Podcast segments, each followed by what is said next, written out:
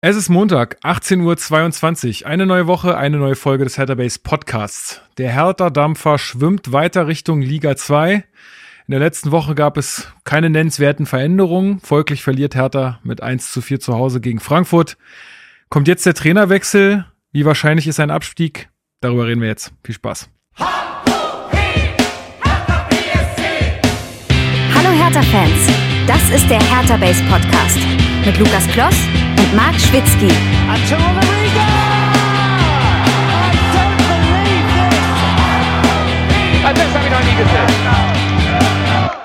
Und damit herzlich willkommen zum Hertha Base Podcast. Mein Name ist Lukas. Ich bin wie immer euer Moderator dieser blau-weißen Fußballsendung und wir besprechen hier jede Woche alles rund um Hertha BSC. Und das tue ich diese Woche in trauter Zweisamkeit mhm. äh, mit meinem äh, Lieblingsfan-Experten Marc Schwitzky. Ich grüße dich. Muss auch mal wieder sein, finde ich. So eine intime Stimmung, ne, ja. wo man sich auch mal ein bisschen fallen lassen kann. Ist ja auch wichtig. Also ja, so ein genau. Safe Space auch. Absolut, ja. absolut. Ich finde es auch, ja, hi. ähm, ja, schöne Grüße an Puma an der Stelle. Der wollte eigentlich dabei sein. Leider lässt seine Internetverbindung heute Abend nicht zu. Ähm, das ähm, ja, holen wir auf jeden Fall nach. Ähm, aber Iphone Korkut auf die Leitung getreten. Irgendwo ist da der Wurm drin. Irgendwas hat Hertha damit zu tun, dass irgendwas nicht läuft. Da bin ich mir sicher. Gut, wir müssen äh, ein bisschen was äh, Feedbackmäßiges bes äh, besprechen, beziehungsweise ähm, ja, es gab in der letzten Woche ein paar Entwicklungen. Ähm, in unserem Discord hatten uns einige Leute angeschrieben. Äh, Marc, erzähl doch mal, was war, was war denn da los für alle, die das vielleicht auch nicht so mitbekommen haben? Luck, ich kam ins Café. Café full. Full. Ich habe überhaupt keine Ahnung, was das, was das, ja, was das sein soll. Du bist nicht mehr, du bist nicht mehr, du bist nicht mehr in der Szene. Das ist, äh, ja, das war der große Rap-Beef zwischen Manuelsen und Bushido. Ah. Und damals kam, äh, kam Manuelsen ins Karlsbach-Café, ne, von äh, Bushidos Freunden, jetzt nicht mehr Freunden. Ja. Und ach, ist ja auch egal. Auf jeden okay, ich Fall kann aber da jetzt kann ein episches Interview ja. hat er damals gegeben, dass er in dieses Café kam und da saßen ihm 20 Nasen vorm Gesicht. und das war in, äh, in dem ganzen Zusammenhang. Auf jeden Fall. Ja, wir haben nicht nur Nachrichten im Discord bekommen, wir haben auch Privatnachrichten bei Hertha-Base bekommen. Ich habe Privatnachrichten bekommen. Äh, kleine Welle dazu im Internet. Es geht um diese ganze Geschichte mit dem gewissen YouTuber, ich sage es nochmal, und hoffe, dass das jetzt nicht wieder falsch interpretiert wird. Es war nur ein Witz, Leute, setzt euch hin. Es geht äh, darum, dass wir ja so ein bisschen uns gestoßen haben, sagen wir mal, an äh, Felicio 1892, dem Hertha-YouTuber und Streamer. Da sind einfach ein paar Missverständnisse irgendwie zusammengekommen, die da etwas ja, etwas, eine, eine Eigendynamik haben entwickeln lassen, was man dann nicht so schnell einfangen konnte, was irgendwie deutlich heißer gekocht wurde als gegessen und ja. Also, kommen wir mal ganz kurz dazu, was passiert ist. Wir haben in der letzten Podcast-Folge haben wir auch über diese ganze Marcel Lotka Personal gesprochen. Und darüber hat auch Felicio in seinem Video gesprochen, das, was ich vorher zufällig gesehen hatte. Normalerweise gucke ich mir seinen Content jetzt nicht unbedingt so an, weil es einfach nicht so mein Film ist und man hat ja auch immer nur eine gewisse Zeit, um sich Sachen selber anzugucken und zu lesen und so weiter.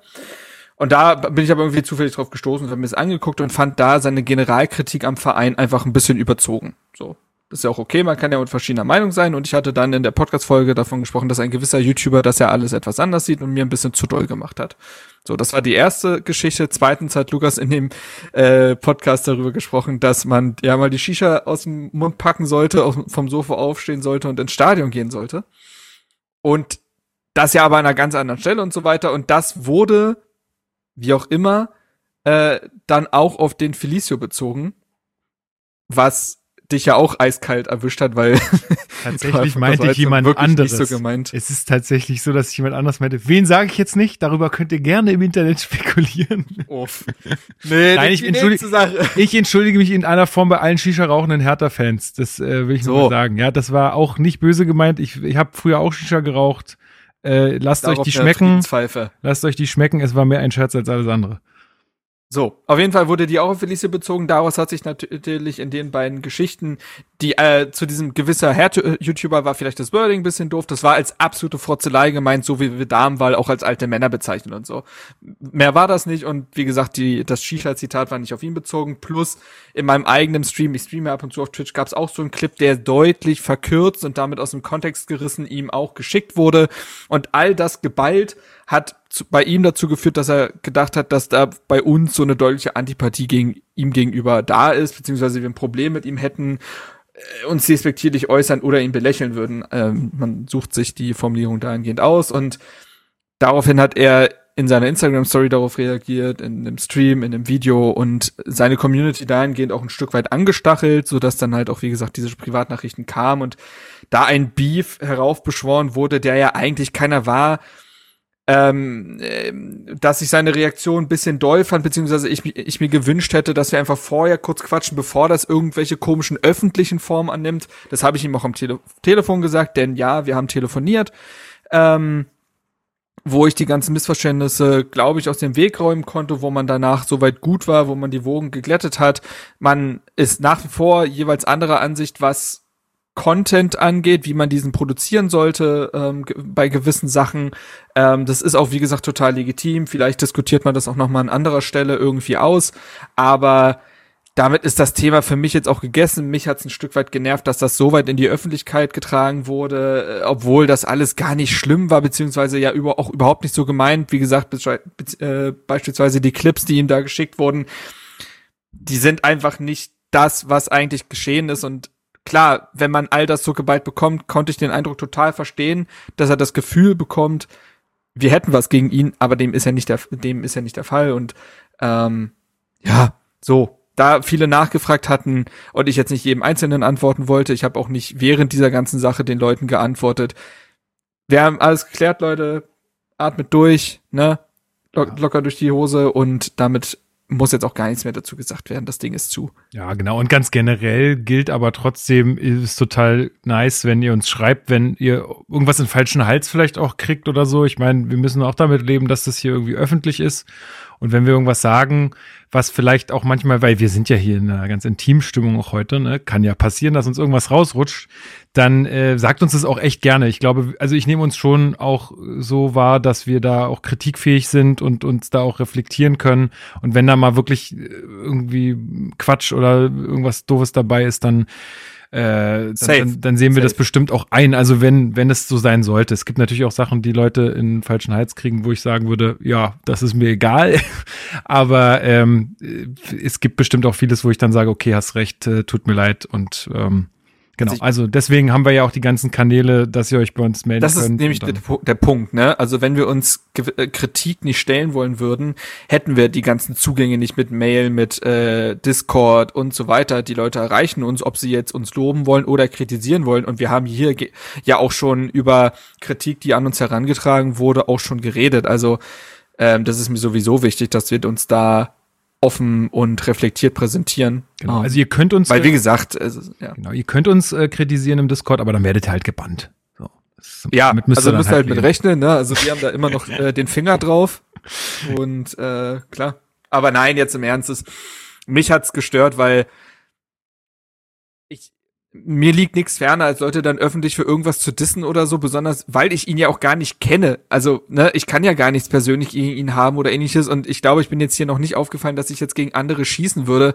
Ich will das alles gar nicht, ich will auch kein Beef, ich will kein Drama, irgendwas. Ähm, Dinge können auch, auch gut nebeneinander existieren. Ne, das muss man ja auch mal so sehen. Das nervt mich sowieso, dass ganz oft verschiedene Formate miteinander verglichen werden und der ist besser als der und hm und da. Lasst doch einfach guckt, was ihr gucken wollt, hört, was ihr hören wollt.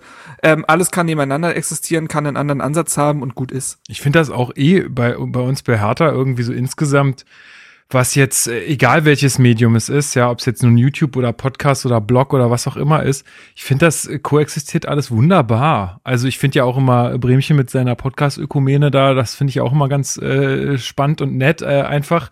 Ähm, äh, da, da mal Leute auch irgendwie so zusammenzubringen und so, die man einfach sonst immer getrennt ja. hat. Aber ich finde es sonst immer sehr, also ja, ich finde es alles sehr entspannt bei uns. Das finde ich eigentlich sehr gut.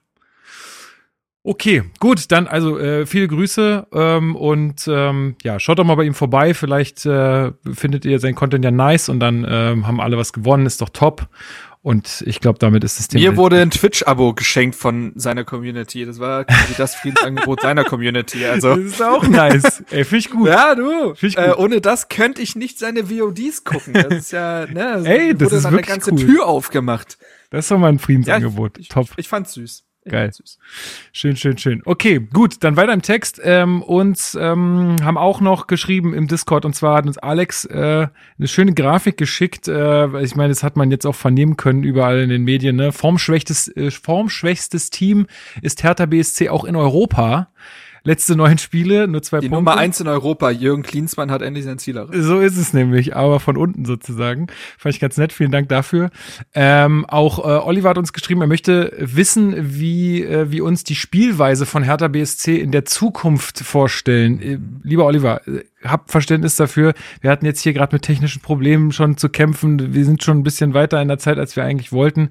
Äh, und insgesamt ist, glaube ich, diese ganze Situation jetzt gerade nicht der Zeitpunkt, wo man darüber reden sollte, wie man mal irgendwann Fußball spielen will. Also wir machen das total gerne und das ist eigentlich auch eine total coole Frage für einen späteren Zeitpunkt. Aber jetzt gerade müssen wir mhm. einfach mal sehen, dass wir die Klasse halten, weil sonst können wir uns diese ganzen Spekulationen auch in die Haare schmieren. Äh, genau, dann auf Facebook hat uns mal wieder eine Nachricht erreicht. Äh, vielen Dank äh, an Christoph fürs Weiterleiten an der Stelle. Äh, und zwar hat Alexander aus dem Oderbruch geschrieben. Eine sehr nette Nachricht, vielen Dank. Und er möchte Jan B. Punkt aus Hohenwutzen grüßen. Das sei mit, hiermit getan. Ähm, ja, ansonsten gab es auch noch äh, Mails wieder von Fabi, der auf den Podcast-Fluch hofft und hofft, dass morgen dann Teil von Gorg oder endlich entlassen wird. äh, ich glaube, da bist du nicht der Einzige. Ähm, dann hat Michael auch noch geschrieben, ähm, ja, äh, das, äh, ja, das kommen wir vielleicht auch später nochmal zu, dass er glaubt auch, dass wir mal aufhören sollten, irgendwie versuchen, jetzt irgendwie schön Fußball zu spielen, äh, sondern einfach äh, verteidigen und vorne hilft der liebe Gott ähm, sozusagen. Jetzt würden manche ketzerisch sagen, haben wir jemals angefangen, schön Fußball zu spielen, aber das für ja, das ist tatsächlich auch so. Moment. Ja, aber kommen wir bestimmt auch noch zu. Ähm, genau, ja, das äh, so im Groben. Ähm, bisschen was kommt später noch, dann in der Spielbesprechung. Aber ich würde sagen, dann legen wir mal los mit äh, den Hertha News.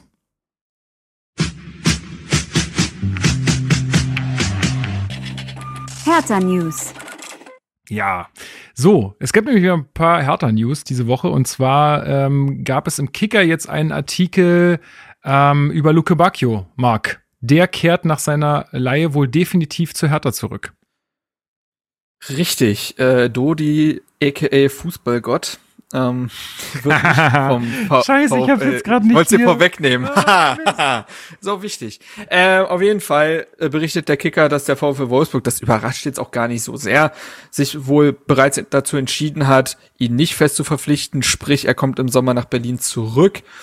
Ähm, ich würde einfach mal sagen, damit läute ich auch das Leihspieler-Update ein, denn das haben sich jetzt aktuell wieder viele gewünscht. Das wird es auch in den nächsten Tagen, Schrägstrich Wochen, aber ich hoffe eher Tagen, äh, in Schriftform von zwei unserer Redakteure im Blog geben, dann natürlich nochmal detaillierter und so weiter. Aber ich läute das damit mal ein und entschuldige mich jetzt schon mal für den langen Monolog. Wenn du aber Gedanken hast, Lukas, du weißt, ich, ich, heute sind wir zu zweit. Ich grätsch, einfach richtig schöne Kämpfgrätsche kommt da so von der Seite, so. bam. Da sehe ich dich nämlich. So.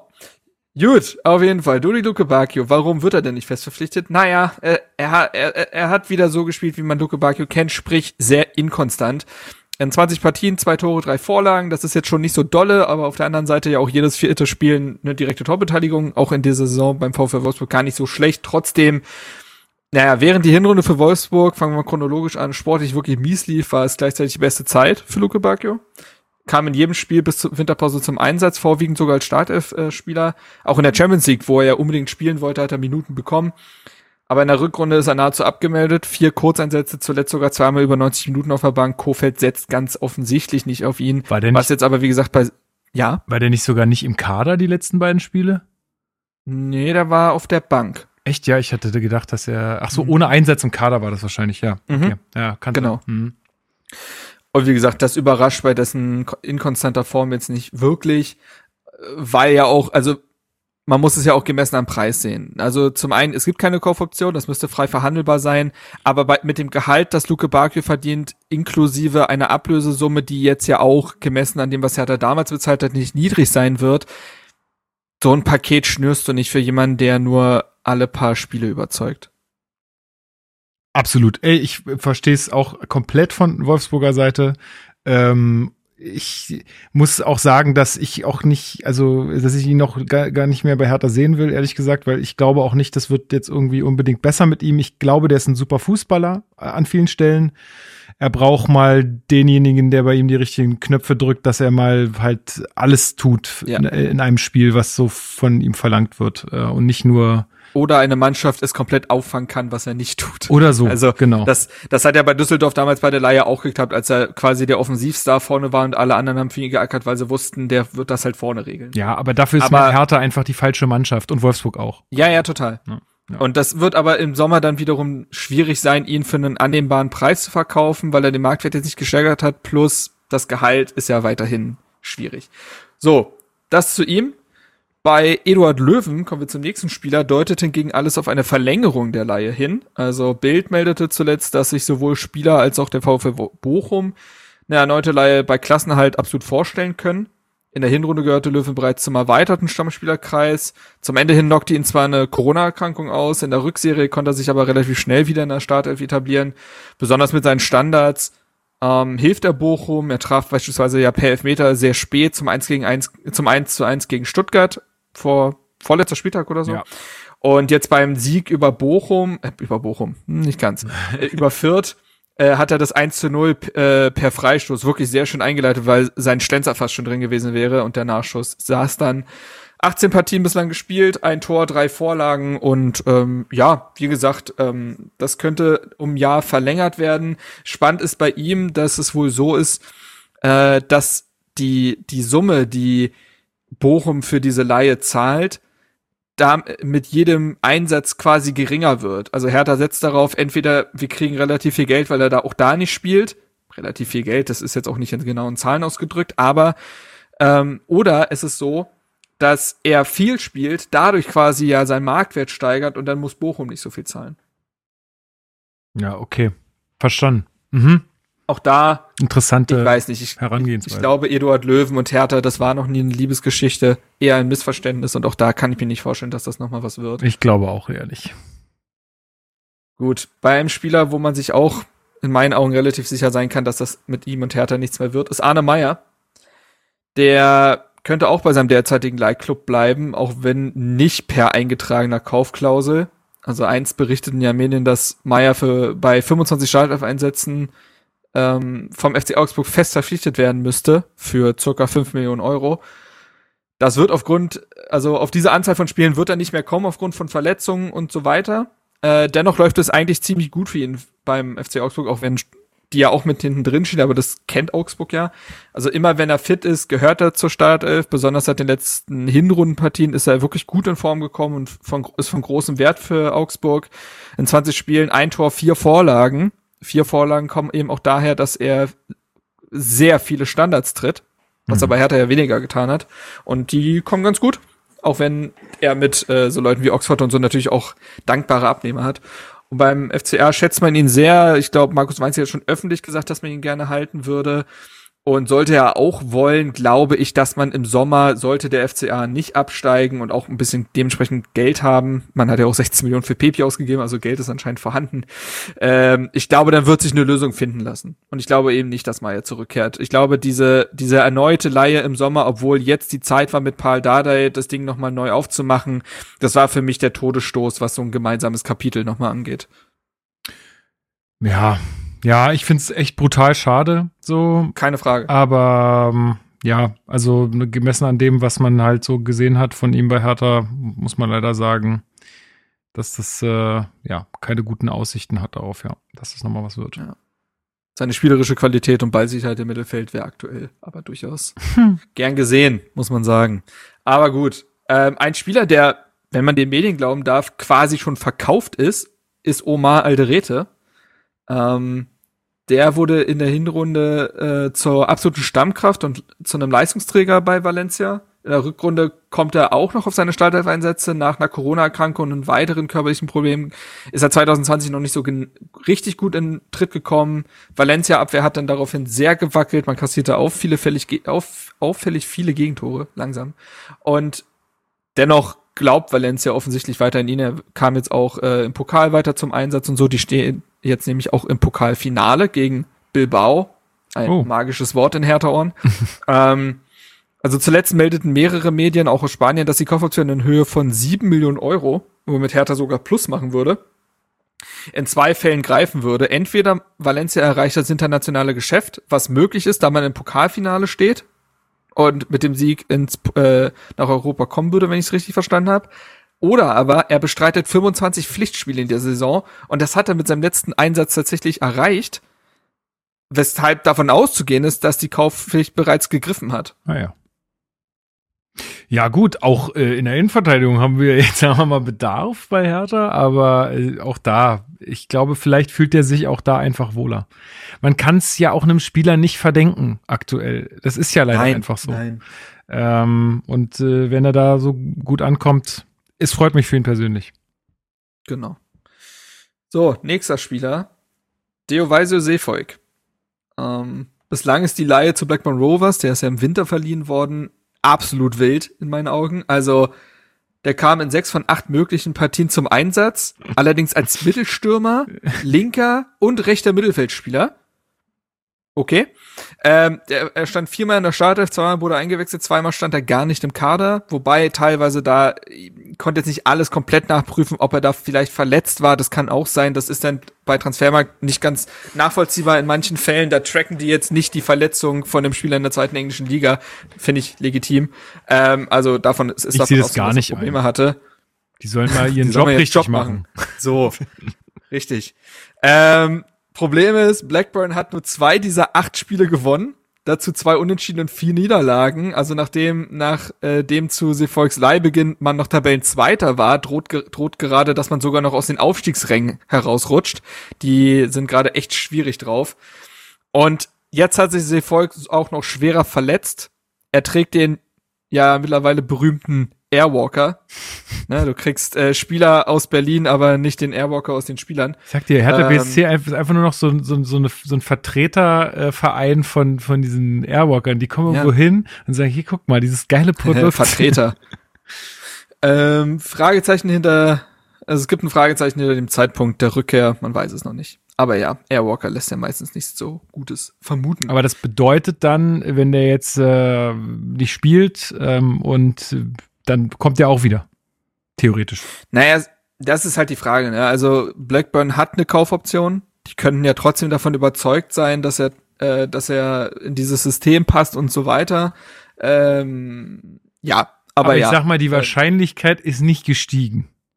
Das ist korrekt, Lukas. Ist ja, korrekt. gut, nur dass wir uns da klar sind. ähm, apropos Verletzung, kommen wir zum, ja, ähm, bemitleidenswertesten Spieler in dieser Liste, Jessic Nankam. Ähm, hat sich ja damals im Sommer direkt das Kreuzband gerissen, als er zu Fürth kam. Arbeitet nach wie vor an seinem Comeback, konnte zuletzt aber gute Fortschritte erzielen. Er kann jetzt immerhin wieder an einzelnen Einheiten des Mannschaftstrainings teilnehmen. Also so Dinge wie Torschusstraining und so. Er kann halt noch nicht in direkte Zweikämpfe oder ähnliches. Es ist also dennoch ein weiter Weg für ihn, muss man sagen. Aber ich glaube, diese kleinen Meilensteine wieder mit dem Team zumindest auf dem Feld zu stehen und so motivieren ungemein. Ja, cool. Also, also ich sag mal so, er sieht ja gerade auch stark danach aus, dass Fürth auch wieder in die zweite Liga äh, runtergeht. Ja. Ähm, ich sag mal so, ich hätte jetzt Nankamp bei Hertha noch nicht abgeschrieben. Also ich würde den gern noch mal bei Hertha sehen. Ich auch, ich auch. Ich fand auch in dem Saison-Endspurt hat er ja auch beispielsweise mit seinem Tor auf Schalke, ähm, hat er ja einen Bärendienst der Mannschaft ja auch noch äh, geleistet. Also der war ja wirklich dann auch wichtig und bei dem hast du zum Beispiel total gemerkt, dass er für Hertha BSC brennt. Mhm. So. Und das vermisst man aktuell ja durchaus. Ja. Wer eigentlich auch für Hertha BSC brennt, weil er eingewechselt ist, ist Jordan Torunariga. Der wurde ja auch im Winter verliehen. Bei dem läuft es bei Gent wirklich gut, muss man sagen. Also individuell wie mannschaftlich. In bislang sieben Pflichtspielen stand er viermal in der Startelf. Äh, bis auf eine Niederlage hat Gent alle Spiele davon gewonnen. Nach seinem ersten Startelf-Einsatz stand er so gleich in der Elf des Tages, jetzt nach dem letzten übrigens auch. Und das größte Spiel bislang war das Pokal-Halbfinale gegen Brügge, das Gent mit 3 zu 0 klar für sich entschieden hat. Torunariga stand dabei 76 Minuten auf dem Feld und hat nun die Chance, die erste Trophäe seiner Profikarriere zu gewinnen. Krass. Auch das wäre ihm ja absolut zu gönnen. Und mit 52 Punkten nach 30 Spielen steht Gent so gut wie sicher auch in den Liga-Playoffs. Belgien hat ja das weirdeste Ligasystem der Welt gefühlt, dass alle Mannschaften sich quasi in die Playoffs spielen wollen und dann wird da noch mal ein Turniermodus draus ja, und ja, es ist es ist wild. Auf jeden Fall ähm, sieht das gar nicht so schlecht aus bei Gent, dass cool. sie auch da reinkommen. Und für Tona Riga, ja, läuft's. Äh, der kennt das, glaube ich, gar nicht mehr, so viele Spiele am Stück zu gewinnen und Erfolg und Na, Spaß. Dingen, und wenn, wenn, aber das ist doch genau der Fall, den wir uns wünschen. Ne? Der geht ja, natürlich, in die ausländische exakt. Liga, hat, kriegt das Spielpraxis, kriegt ein gutes Gefühl, ähm, kann Erfahrung sammeln und kommt dann wieder nach Berlin, darf schön zweite Liga spielen. Ist doch top. Ja, perfekt. ja, genau. Mann, oh Mann, ey. Äh, wer auch in der ausländischen Liga verliehen wurde und auch dort brilliert ist, ey, siehst du, ich habe heute richtig die Überleitung am Stissel. ähm, Christoph Piontek. Der zeigt aktuell, was passiert, wenn er in einer funktionierenden Mannschaft spielt und auch noch richtig eingesetzt wird. Er hat jetzt in neun Spielen für Florenz sechs Treffer erzielt. Alter. Es waren auch Elfmeter dabei, trotzdem eine ja wirklich gute Quote. Im Pokal sind Piontek und die äh, Fiorentina, nachdem sie Neapel und Atalanta schlugen im Halbfinal-Hinspiel gegen Juventus knapp mit 0 zu 1 unterlegen, aber das Rückspiel steht dann noch aus. Also vielleicht ist das der nächste Spieler, der in ein Pokalfinale einzieht, so wie Torunariga und Alderete. Auch das ist irgendwie eine Ironie des Schicksals, dass sobald die Spieler Hertha verlassen, sie kurz danach in einem Pokalfinale stehen, das, was Hertha sich seit Jahrzehnten wünscht. Es ist, naja, Ironie des Schicksals. Auch in der Liga läuft es naja, wobei, in der Liga läuft es eher durchwachsen, kann man sagen, bei Florenz, äh, seitdem Piontek kam. Sieben Spiele, drei Siege, zwei Unentschieden, zwei Niederlagen. Nicht richtig schlecht, aber auch nicht richtig gut. Nach 27 Spielen ist man auf Platz 8. Europa ist noch drin. Es wird aber schwer. Aber es ist möglich. Äh, Piontek streitet sich, nachdem Vlaovic im Winter ja zu Juventus gegangen ist, mit Arthur Cabral. Der war ja auch bei Hertha kurze Zeit auf dem, ähm, im Fokus der Brasilianer vom FC Basel, der ist zu Florenz im Winter gewechselt und die beiden streiten sich gerade um die Position im Mittelsturm. Da mhm. hat Piontek aber aktuell etwas die Nase vorne. Angeblich kann Florenz ja Piontek im Sommer für 15 Millionen Euro kaufen. Ich kann mir sehr gut vorstellen, dass die Option gezogen wird, wenn das so weitergeht. Ich glaube auch. Gehe ich fest von aus. Gut. Nächster Mittelstürmer. Daishon Redan. Und auch für Redan läuft es bei, Zwo äh, bei Zwolle mittlerweile richtig gut. Finde den Namen. Also bereits geil. in der Zwolle. Ja. Finde ich gut. Ist wie, äh, wie, äh, wie war die Stadt? Zwiesel? Genau. Zwolle. Äh, immer dolle, immer dolle, Zwiesel. Zwolle, Zwolle, Zwolle oder so. Keine Ahnung. Kann genau. Man, kann super Fan, Fan-Gesänge machen. Mhm. Absolut. Auf jeden Fall äh, gehörte Redan auch in der Hinrunde schon zum Stammpersonal, da allerdings noch nicht mit der allerbesten Torquote. Dann stoppte ihn eine komplizierte Schulterverletzung für den gesamten Dezember. Seit Jahresbeginn läuft Redan allerdings, ja, der läuft jetzt auf Hochtun, wenn man so will, in sieben Partien. Im neuen Jahr erzielt er zwei Tore, dazu legte er drei weitere auf, ist also ein sehr spielerisch wertvoller Stürmer. Das brachte ihm im Februar nicht nur die Nominierung für die Elf des Monats ein, er wurde darüber hinaus zum Talent des Monats gewählt und ich finde, gemessen an der schieren Masse an Juwelen in den Niederlanden ist das schon eine besondere Auszeichnung. Ähm, auch Zwolle hat sich in der Eredivisie akklimatisiert, nachdem man in der Hinrunde nur ein einziges Spiel gewonnen hat und abgeschlagener Tabellenletzter war, hat man sich in der Rückrunde gefunden. 14 Punkte in den letzten sieben Spielen und Redan hat einen großen Anteil daran. Man hat jetzt nach 25 Partien tatsächlich mal wieder die rote Laterne abgegeben, ist 17. und hat nur noch zwei Zähler Abstand auf die Nicht-Abstiegsränge. Also, das nimmt eine steile Formkurve nach oben, sowohl im Team als auch für Redan selbst. Ob da eine Zukunft in Berlin ist, weiß ich nicht. Ähm, ist besonders bei so Jungspielern, die ja dann auch dieses Erfolgserlebnis mit dem gutes Jahr hatten, wünscht man sich das ja nochmal, die im eigenen Verein zu sehen, um zu sehen, naja, den hat man ja nicht ohne Grund verpflichtet. Ich weiß es bei ihm schlichtweg nicht. Also ja, ich äh, würde gerne noch kurz mal ähm, euch ein bisschen bilden und euch über Zwolle erzählen. Also ähm, das oh Wetter nein, ist gerade 4 Grad, wieder. Wind aus Osten bei 11 Kilometern äh, pro Stunde, 64 Prozent Luftfeuchtigkeit. Der Bürgermeister heißt Peter Snyders oder Peter Snyders. Ähm, ja, und der Durchschnittspreis für ein Drei-Sterne-Hotel sind 97 Euro. Nur das nochmal so am Rande.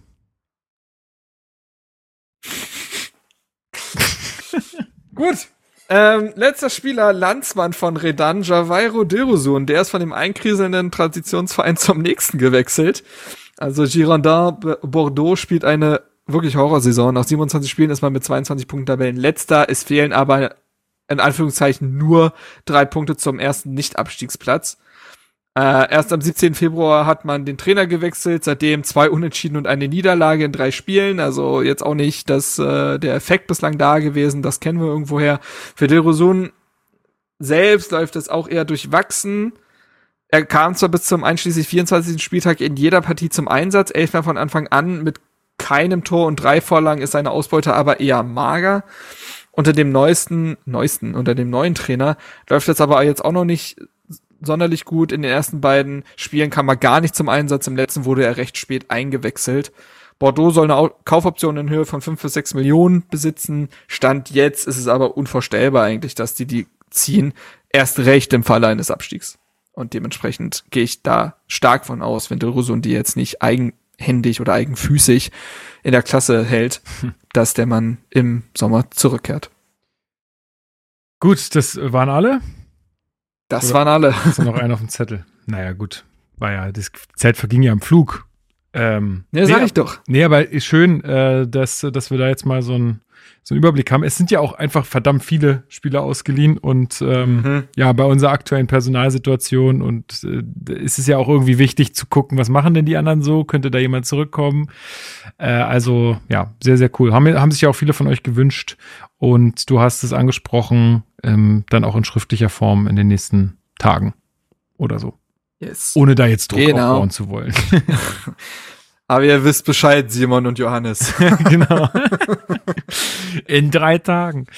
Ähm, nee, wir haben aber noch einen Spieler, der eine Vergangenheit bei Hertha BSC hat und was auch noch mal Thema für uns wird. Äh, und zwar ähm, ist ja John Cordoba damals zum FK Krasnodar gewechselt. Und ähm, auch da machen sich jetzt die europäischen Sanktionen bemerkbar, was auch Hertha trifft. Denn, ähm, Marc, die bekommen ihr Geld nicht. Sehr wahrscheinlich. Warum denn das nicht?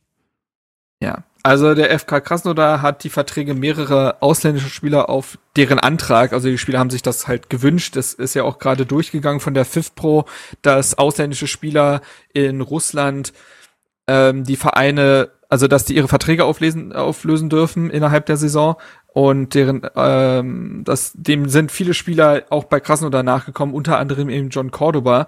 Ähm, die haben, die wurden bis auf weiteres freigestellt und haben das Trainings oder das Vereinsgelände auch schon verlassen. Ähm, die Arbeitspapiere behalten wohl ihre Gültigkeit, aber wie gesagt, sie sind ausgesetzt und dadurch, dass man ja nun logischerweise nicht weiß, was in diesem schrecklichen Krieg noch alles passieren wird, kann man da auch jetzt eben noch keine definitiven Aussagen treffen, aber die Verträge sind ausgesetzt. Und ein Problem ist auf jeden Fall, dass ähm, dieses, also dass Russlands Ausschluss aus dem internationalen Zahlungssystem SWIFT, das haben ja nun wahrscheinlich alle mitbekommen, auch eben Hertha BSC betrifft, weil die für Cordoba vereinbarte Ablösesumme nicht auf einen Schlag gezahlt wurde. Das ist ja ganz normal, also besonders bei so hohen Summen, die werden ja immer in Raten gezahlt ähm, ist es jetzt aber zu einem Zahlungsstopp gekommen. Also man wartet auf die zweite von wohl möglichen drei Ratenzahlungen. Wir können das relativ schnell ausrechnen bei einer Transfersumme von 20 Millionen durch drei. Ne, wissen alle ungefähr Bescheid. Das sind ungefähr 14 Millionen, würde ich jetzt mal sagen, die Hertha dahingehend noch fehlen. Ähm, die, auf die wartet man jetzt und man weiß nicht, wann man sie bekommt. Ähm, ich finde, dass Ingo Schiller der wurde dazu befragt von äh, der Bild. Ähm, der hat genau das Richtige gesagt. Er, also ich zitiere einfach mal kurz. Aktuell geht es um wesentlich Wichtigeres als noch ausstehende Restzahlung dieses Transfers, nämlich um die Menschen der Ukraine und ein möglichst schnelles Ende des Krieges. Für alles andere werden wir zu einer zu seiner Zeit sicher eine Lösung finden. Ich finde das vollkommen, ich finde das sehr ähm, ja empathisch, da erstmal auf das Wichtigste hinzuweisen und zu sagen, Leute, wir, wir werden schon eine Lösung finden. Das ist ja. für Hertha nicht wenig Geld. Man hat Cordoba ja auch eben, glaube ich, auch aus Geldnöten verkauft. Und dieses Geld braucht man, aber die Situation auf der Welt ist eben eine, die den Fußball auch in den Schatten stellt und dementsprechend gutes Statement und trotzdem wollten wir es auch hier erwähnt haben, dass er da im Bilde seid, was die Cordoba-Millionen angeht. Genau. Ich glaube, dass Swift natürlich auch eine sehr, also das ist natürlich ein sehr einfaches Mittel dann, aber es gibt sicherlich auch noch andere Wege. Es gab ja auch vor Swift andere Wege, Geld auszutauschen. Ich denke, die werden da schon eine Lösung finden. Kutsche wäre wär jetzt so mein Vorschlag. Trotzdem, genau. ähm, ja, aber ja, insofern abwarten. Abwarten. Gut, und die letzte Meldung, die wir noch zu besprechen haben, ist äh, auch taufrisch. Und zwar, äh, die blöd berichtet, dass äh, Roger Schmidt äh, wohl im ja, Hertha abgesagt hat für den Sommer. Es wurde ja sein Name auch immer mal wieder gehandelt, äh, wurde auch gesagt, dass das äh, Freddy Bobic's Wunschkandidat gewesen sei. Mhm. Ja, ist, also ich kann es ihm auch nicht verdenken, dass er da ab, absagt. Nee, das ist ja das Ding. Das haben ja, also alle, die sich wirklich damit auseinandersetzen, glaube ich, und er das äh, Position auf dem Markt sehen, sowohl was Spieler als auch Trainer angeht, wussten, dass das kann nur passieren, wenn Roger Schmidt wahnsinnig Bock darauf hat, hier etwas aufzubauen und auch die Chance sieht, in Berlin etwas aufzubauen.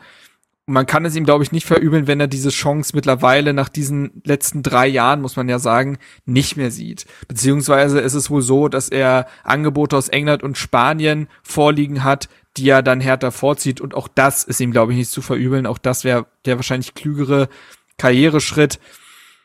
Ähm, es ist, wie gesagt, kein Geheimnis, dass Freddy Bobic Roger Schmidt gerne, glaube ich, in Berlin gehabt hätte dass das ein Trainer ist, der etwas ausstrahlt, der für den Fußball steht, den Friedi Bobic gerne etablieren wollen würde. Und ja, ich, ich, ich hoffe für Hertha BSC, dass man sich nicht die Illusion hingegeben hat, dass das mit Roger Schmidt schon fix sei und dass man auch über Alternativen nachgedacht hat. Wir aktuell, wie wir aktuell wissen, ist ähm, die Situation im Hier und Jetzt aber so drastisch schlecht und schlimm und prekär, dass man eh ähm, gewisse Überlegungen für den Sommer vielleicht sogar hinter, hinten anstellen muss. Und ähm, ja, schauen wir mal, was diese Entwicklung jetzt ähm, anstößt, ob man da jetzt einen anderen für den Sommer plant, ob man jetzt nochmal oder in den nächsten Wochen, wie auch immer, nochmal reagiert mit einem Trainer, der jetzt auf dem Markt ist und dann aber längerfristig bleiben will. Also ich nenne jetzt nicht, dass das irgendwie konkret wäre oder ob, dass ich das gehört hätte oder irgendwas. Einfach nur mal ein Beispiel zu nennen. Daniel Farke ist ja jetzt beispielsweise Trainer vom FK Krasnodar gewesen und hat seinen Vertrag auch aufgelöst aufgrund der Situation. Ähm, und der könnte jetzt ja beispielsweise jetzt anfangen und dann aber einen anderthalbjährigen Vertrag haben wollen oder ähnliches. Ne? So, das hat man sich, dieser Chance hat man sich vorher vielleicht verwehrt oder dieser Möglichkeit, weil man auf einen gewissen Trainer im Sommer gepocht hat. Solche Trainer werden jetzt vielleicht wieder interessant. So, das wollte ich nur dazu sagen. Also wenn, wenn Hertha irgendwie eine Mannschaft wäre, wo es nur an den Mitteln scheitern würde, aber das Team funktioniert und man ein bisschen was ausbauen müsste und so, dann glaube ich, äh, hätte die Möglichkeit schon bestanden, dass man so jemand wie Roger Schmidt vielleicht mit einem coolen Konzept äh, und einer tollen Idee irgendwie ja. überzeugen kann. Aber ja, es ist, wir wissen alle, wie es gerade aussieht und deswegen glaube ich nicht, dass jemand wie Roger Schmidt, der halt, wie du schon sagst, andere Angebote äh, hat, da dann äh, unbedingt nach Berlin möchte.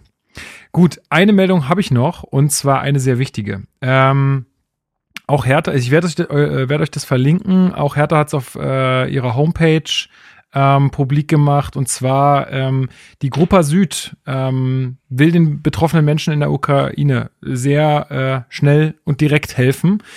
Die haben dafür ein Spendenkonto da könnt ihr einfach, also entweder per PayPal, was ja sehr bequem ist, oder ähm, auch per Banküberweisung könnt ihr einfach irgendeinen Betrag, egal wie viel es ist, und wenn es nur zwei Euro sind, äh, auch die zwei Euro würden helfen, ähm, hinspenden und die kaufen dafür alle möglichen Sachen, was so benötigt wird für die Leute, die flüchten, ähm, gerade aus, äh, aus, äh, aus dem Land äh, und die dann jetzt in irgendwelchen provisorischen Camps auch erstmal unterkommen müssen und so. Ähm, also weiß ich nicht, ich habe irgendwie ein Bild gesehen mit ganz vielen Wasserkochern zum Beispiel, ja, weil man einfach heißes Wasser braucht so oder äh, Schlafsäcke oder all so ein Kram. Ähm, beteiligt euch da gerne. Ich weiß gar nicht, wo der Spendenstand mittlerweile steht, aber ich äh, habe vor ein paar Tagen waren es, glaube ich, schon über 15.000 Euro. Das ist echt der absolute Wahnsinn und richtig, richtig schön, das auch zu sehen. Auch ein, also ja, beteiligt euch da gerne, guckt gerne mal auf die Seite, die ich euch verlinkt habe. Da hat Hertha alle möglichen Sachen aufgelistet, wo man sich äh, beteiligen kann, äh, spenden kann. Ähm, ja, finde ich echt äh, auch toll. Auch Leute in meinem Umfeld ähm, organisieren da gerade Sachspenden und so. Ähm, ich finde es super geil, dass das Menschen ähm, machen und äh, dass die sich da so engagieren. Also kann ich nur meinen Teil dazu beitragen und es hier nochmal in die Welt heraustragen. Ähm, wenn ihr euch beteiligen wollt, in welcher Form auch immer, guckt mal auf die Seite. Und wie gesagt, jeder Euro hilft da. Gut. Dann sind wir mit den News für heute durch, würde ich sagen. Dann. Äh ja, ein, ein Zusatz zu der Gruppe Süd. Äh, ihr findet unter jedem unserer aktuellen Artikel oder aktuell unter jedem Artikel von uns so rum findet ihr auch den Spendenlink. Also wir wollen das auch unterstützen und haben das eingefügt, dass das quasi unter jedem Artikel äh, das letzte ist, was man sieht. Genau, ähm, also auch unter diesem. Ihr auch, ja. auch unter diesem. Genau. Cool. Ja, super. Das finde ich auch nice. Äh, müsst ihr nicht lange suchen. Okay, dann, äh, oh Gott, ich habe keinen Bock. Okay, dann äh, Spielanalyse.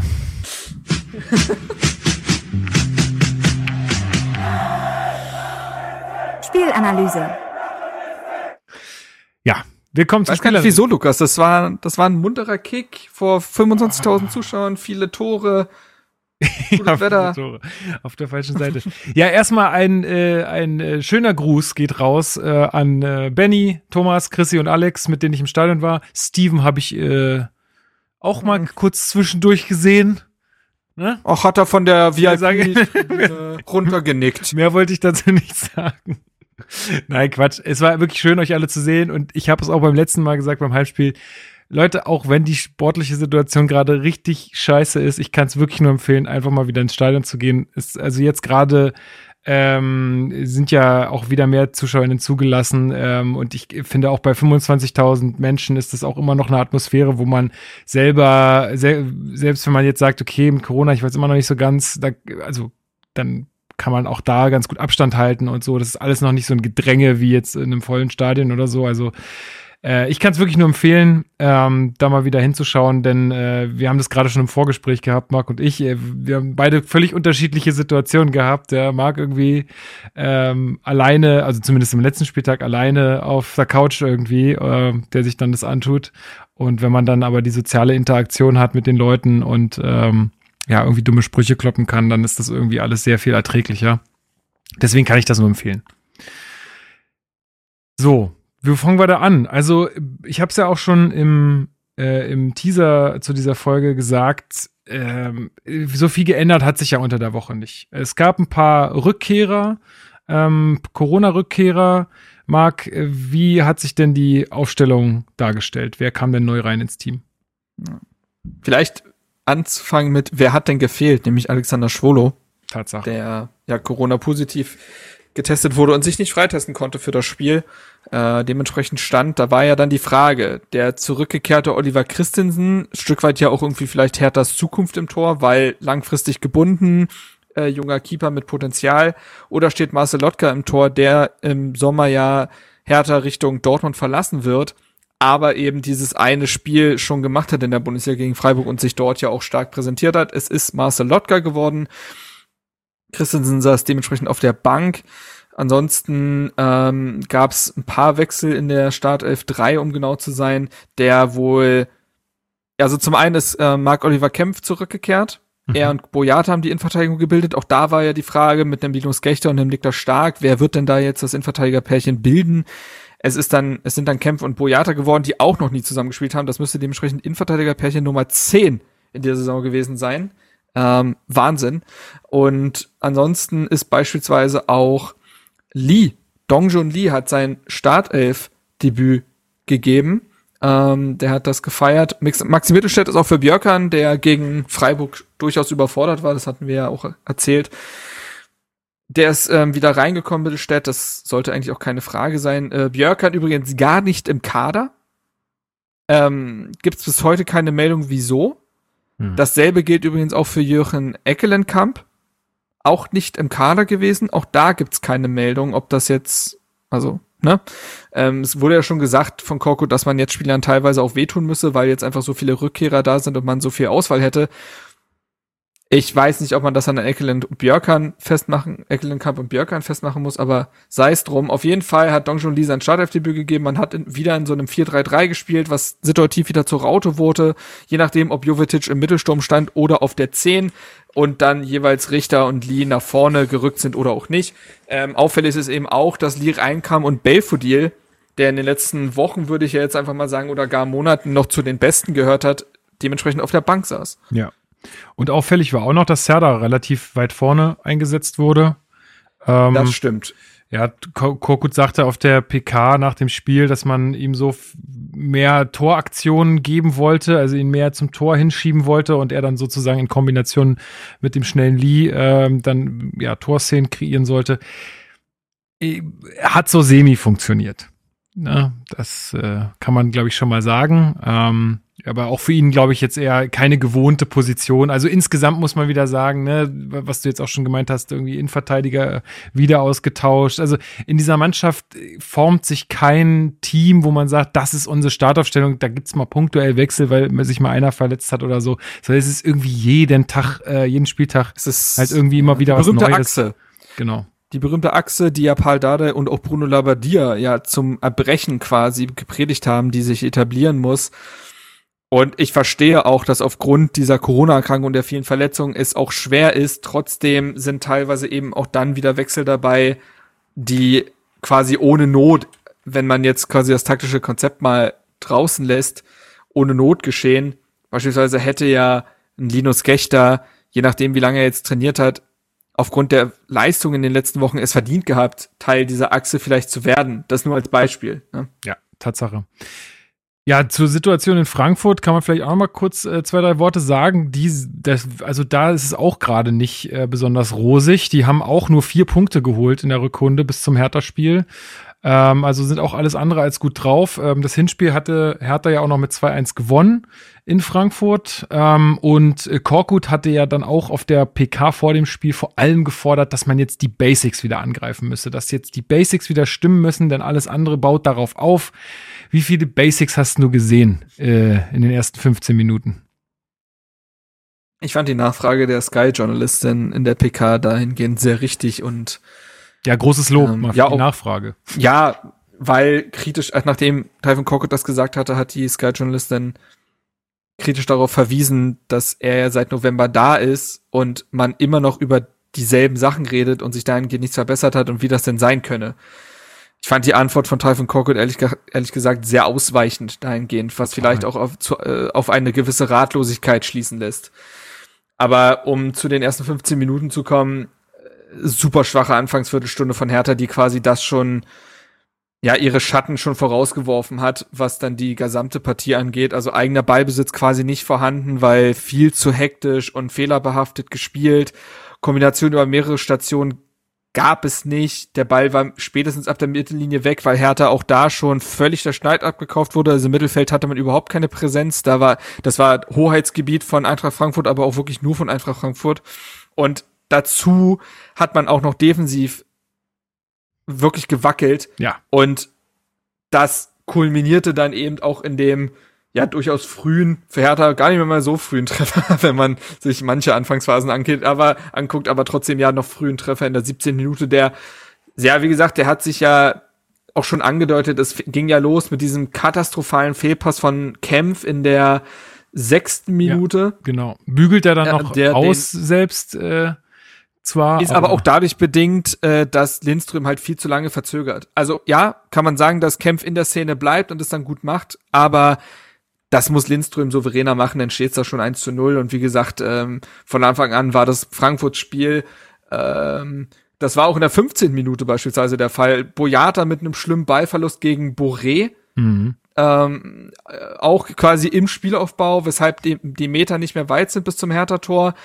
Äh, Steilpass auf Lindström, der legt sich den Ball ein bisschen zu weit vor und dann, das macht Lotka äh, gut, eilt rechtzeitig raus und klärt das Ding dann aber dann war es halt zwei Minuten später soweit und es hatte sich trotz nur 15 Minuten äh, vorher schon angedeutet.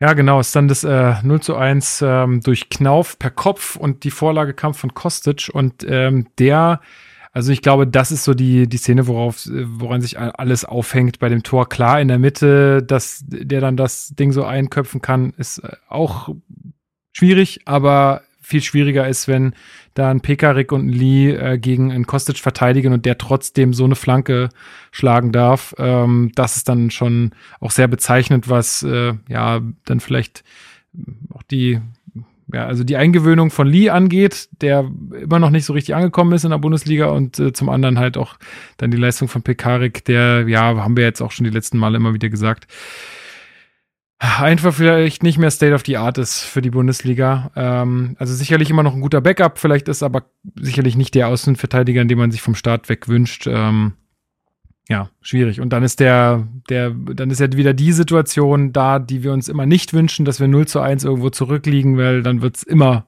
super schwer für uns. Ja. Also auch da wieder Ballverlust am Mittelkreis. Wie gesagt, da wurde Hertha, also ich habe das, glaube ich, mal das äh, Bermuda-Dreieck genannt, äh, diese Zone für Hertha, weil da verschwinden alle Bälle. Ähm, und auch da war es der Fall, dass, ich glaube, Toussaint verliert den in der Szene und du kannst das immer noch klären, ne? Also das muss man ja auch sagen, du kannst ja. das immer noch klären, du hast das gerade erwähnt, Pekarik und Lee doppeln Kostic sogar, der darf dann niemals so zur Flanke kommen. Dann steht Mittelstädt einfach nicht gut, also äh, da stimmt die Fußfolge nicht so richtig und er kommt dann nicht mehr in den Zweikampf mit Knauf.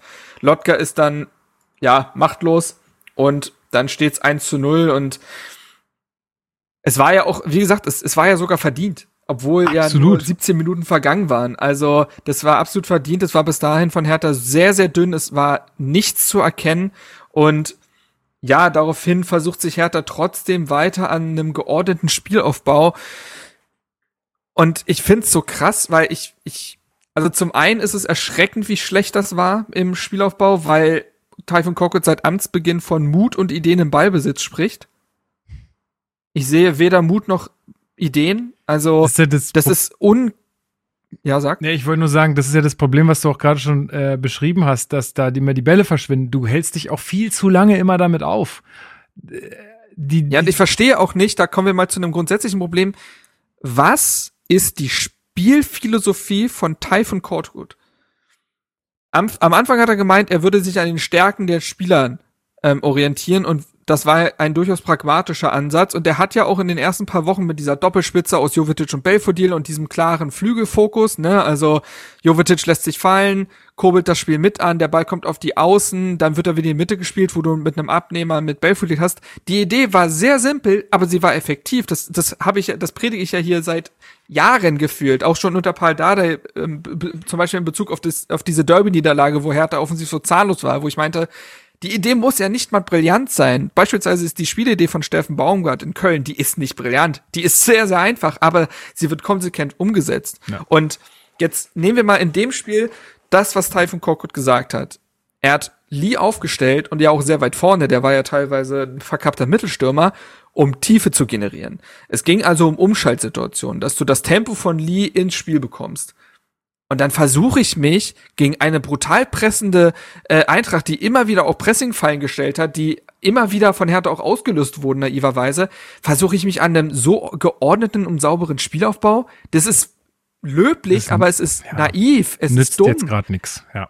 Und es gab diese eine bezeichnende Szene, wir kommen noch zu dem Elfmeter, aber nur in der Entstehung, da hat sich Kempf mal von mhm diesem, ich sag mal, von dieser Vorgabe gelöst und einfach mal einen langen Ball hinter die Kette gespielt. Und zack, die Stärke, die Lee mitbringt, wird präsentiert und kommt ins Spiel und hätte beinahe für einen Elfmeter gereicht. Also, das verstehe ich nicht. Also, wenn ich jetzt sage, ich spiele auf Konter, ja, dann muss ich vielleicht mal diesen unschönen langen Ball spielen, der vielleicht im Zweifel zwar weg ist, aber warum will ich dann dieses geordnete Aufbauspiel? Ich bin, ich spiele ja offensichtlich kein Ballbesitz spielen. Also ich verstehe es nicht. Ja, vielleicht. Und da also ist mir dann, da wird mir auch nicht einge, und dann wird mir auch zu wenig eingewirkt vom Trainerteam zu sagen, ah, Moment, Frankfurt zieht sich gar nicht zurück, die wollen hier ordentlich pressen. Jungs, ihr müsst auch mal einen langen Ball spielen.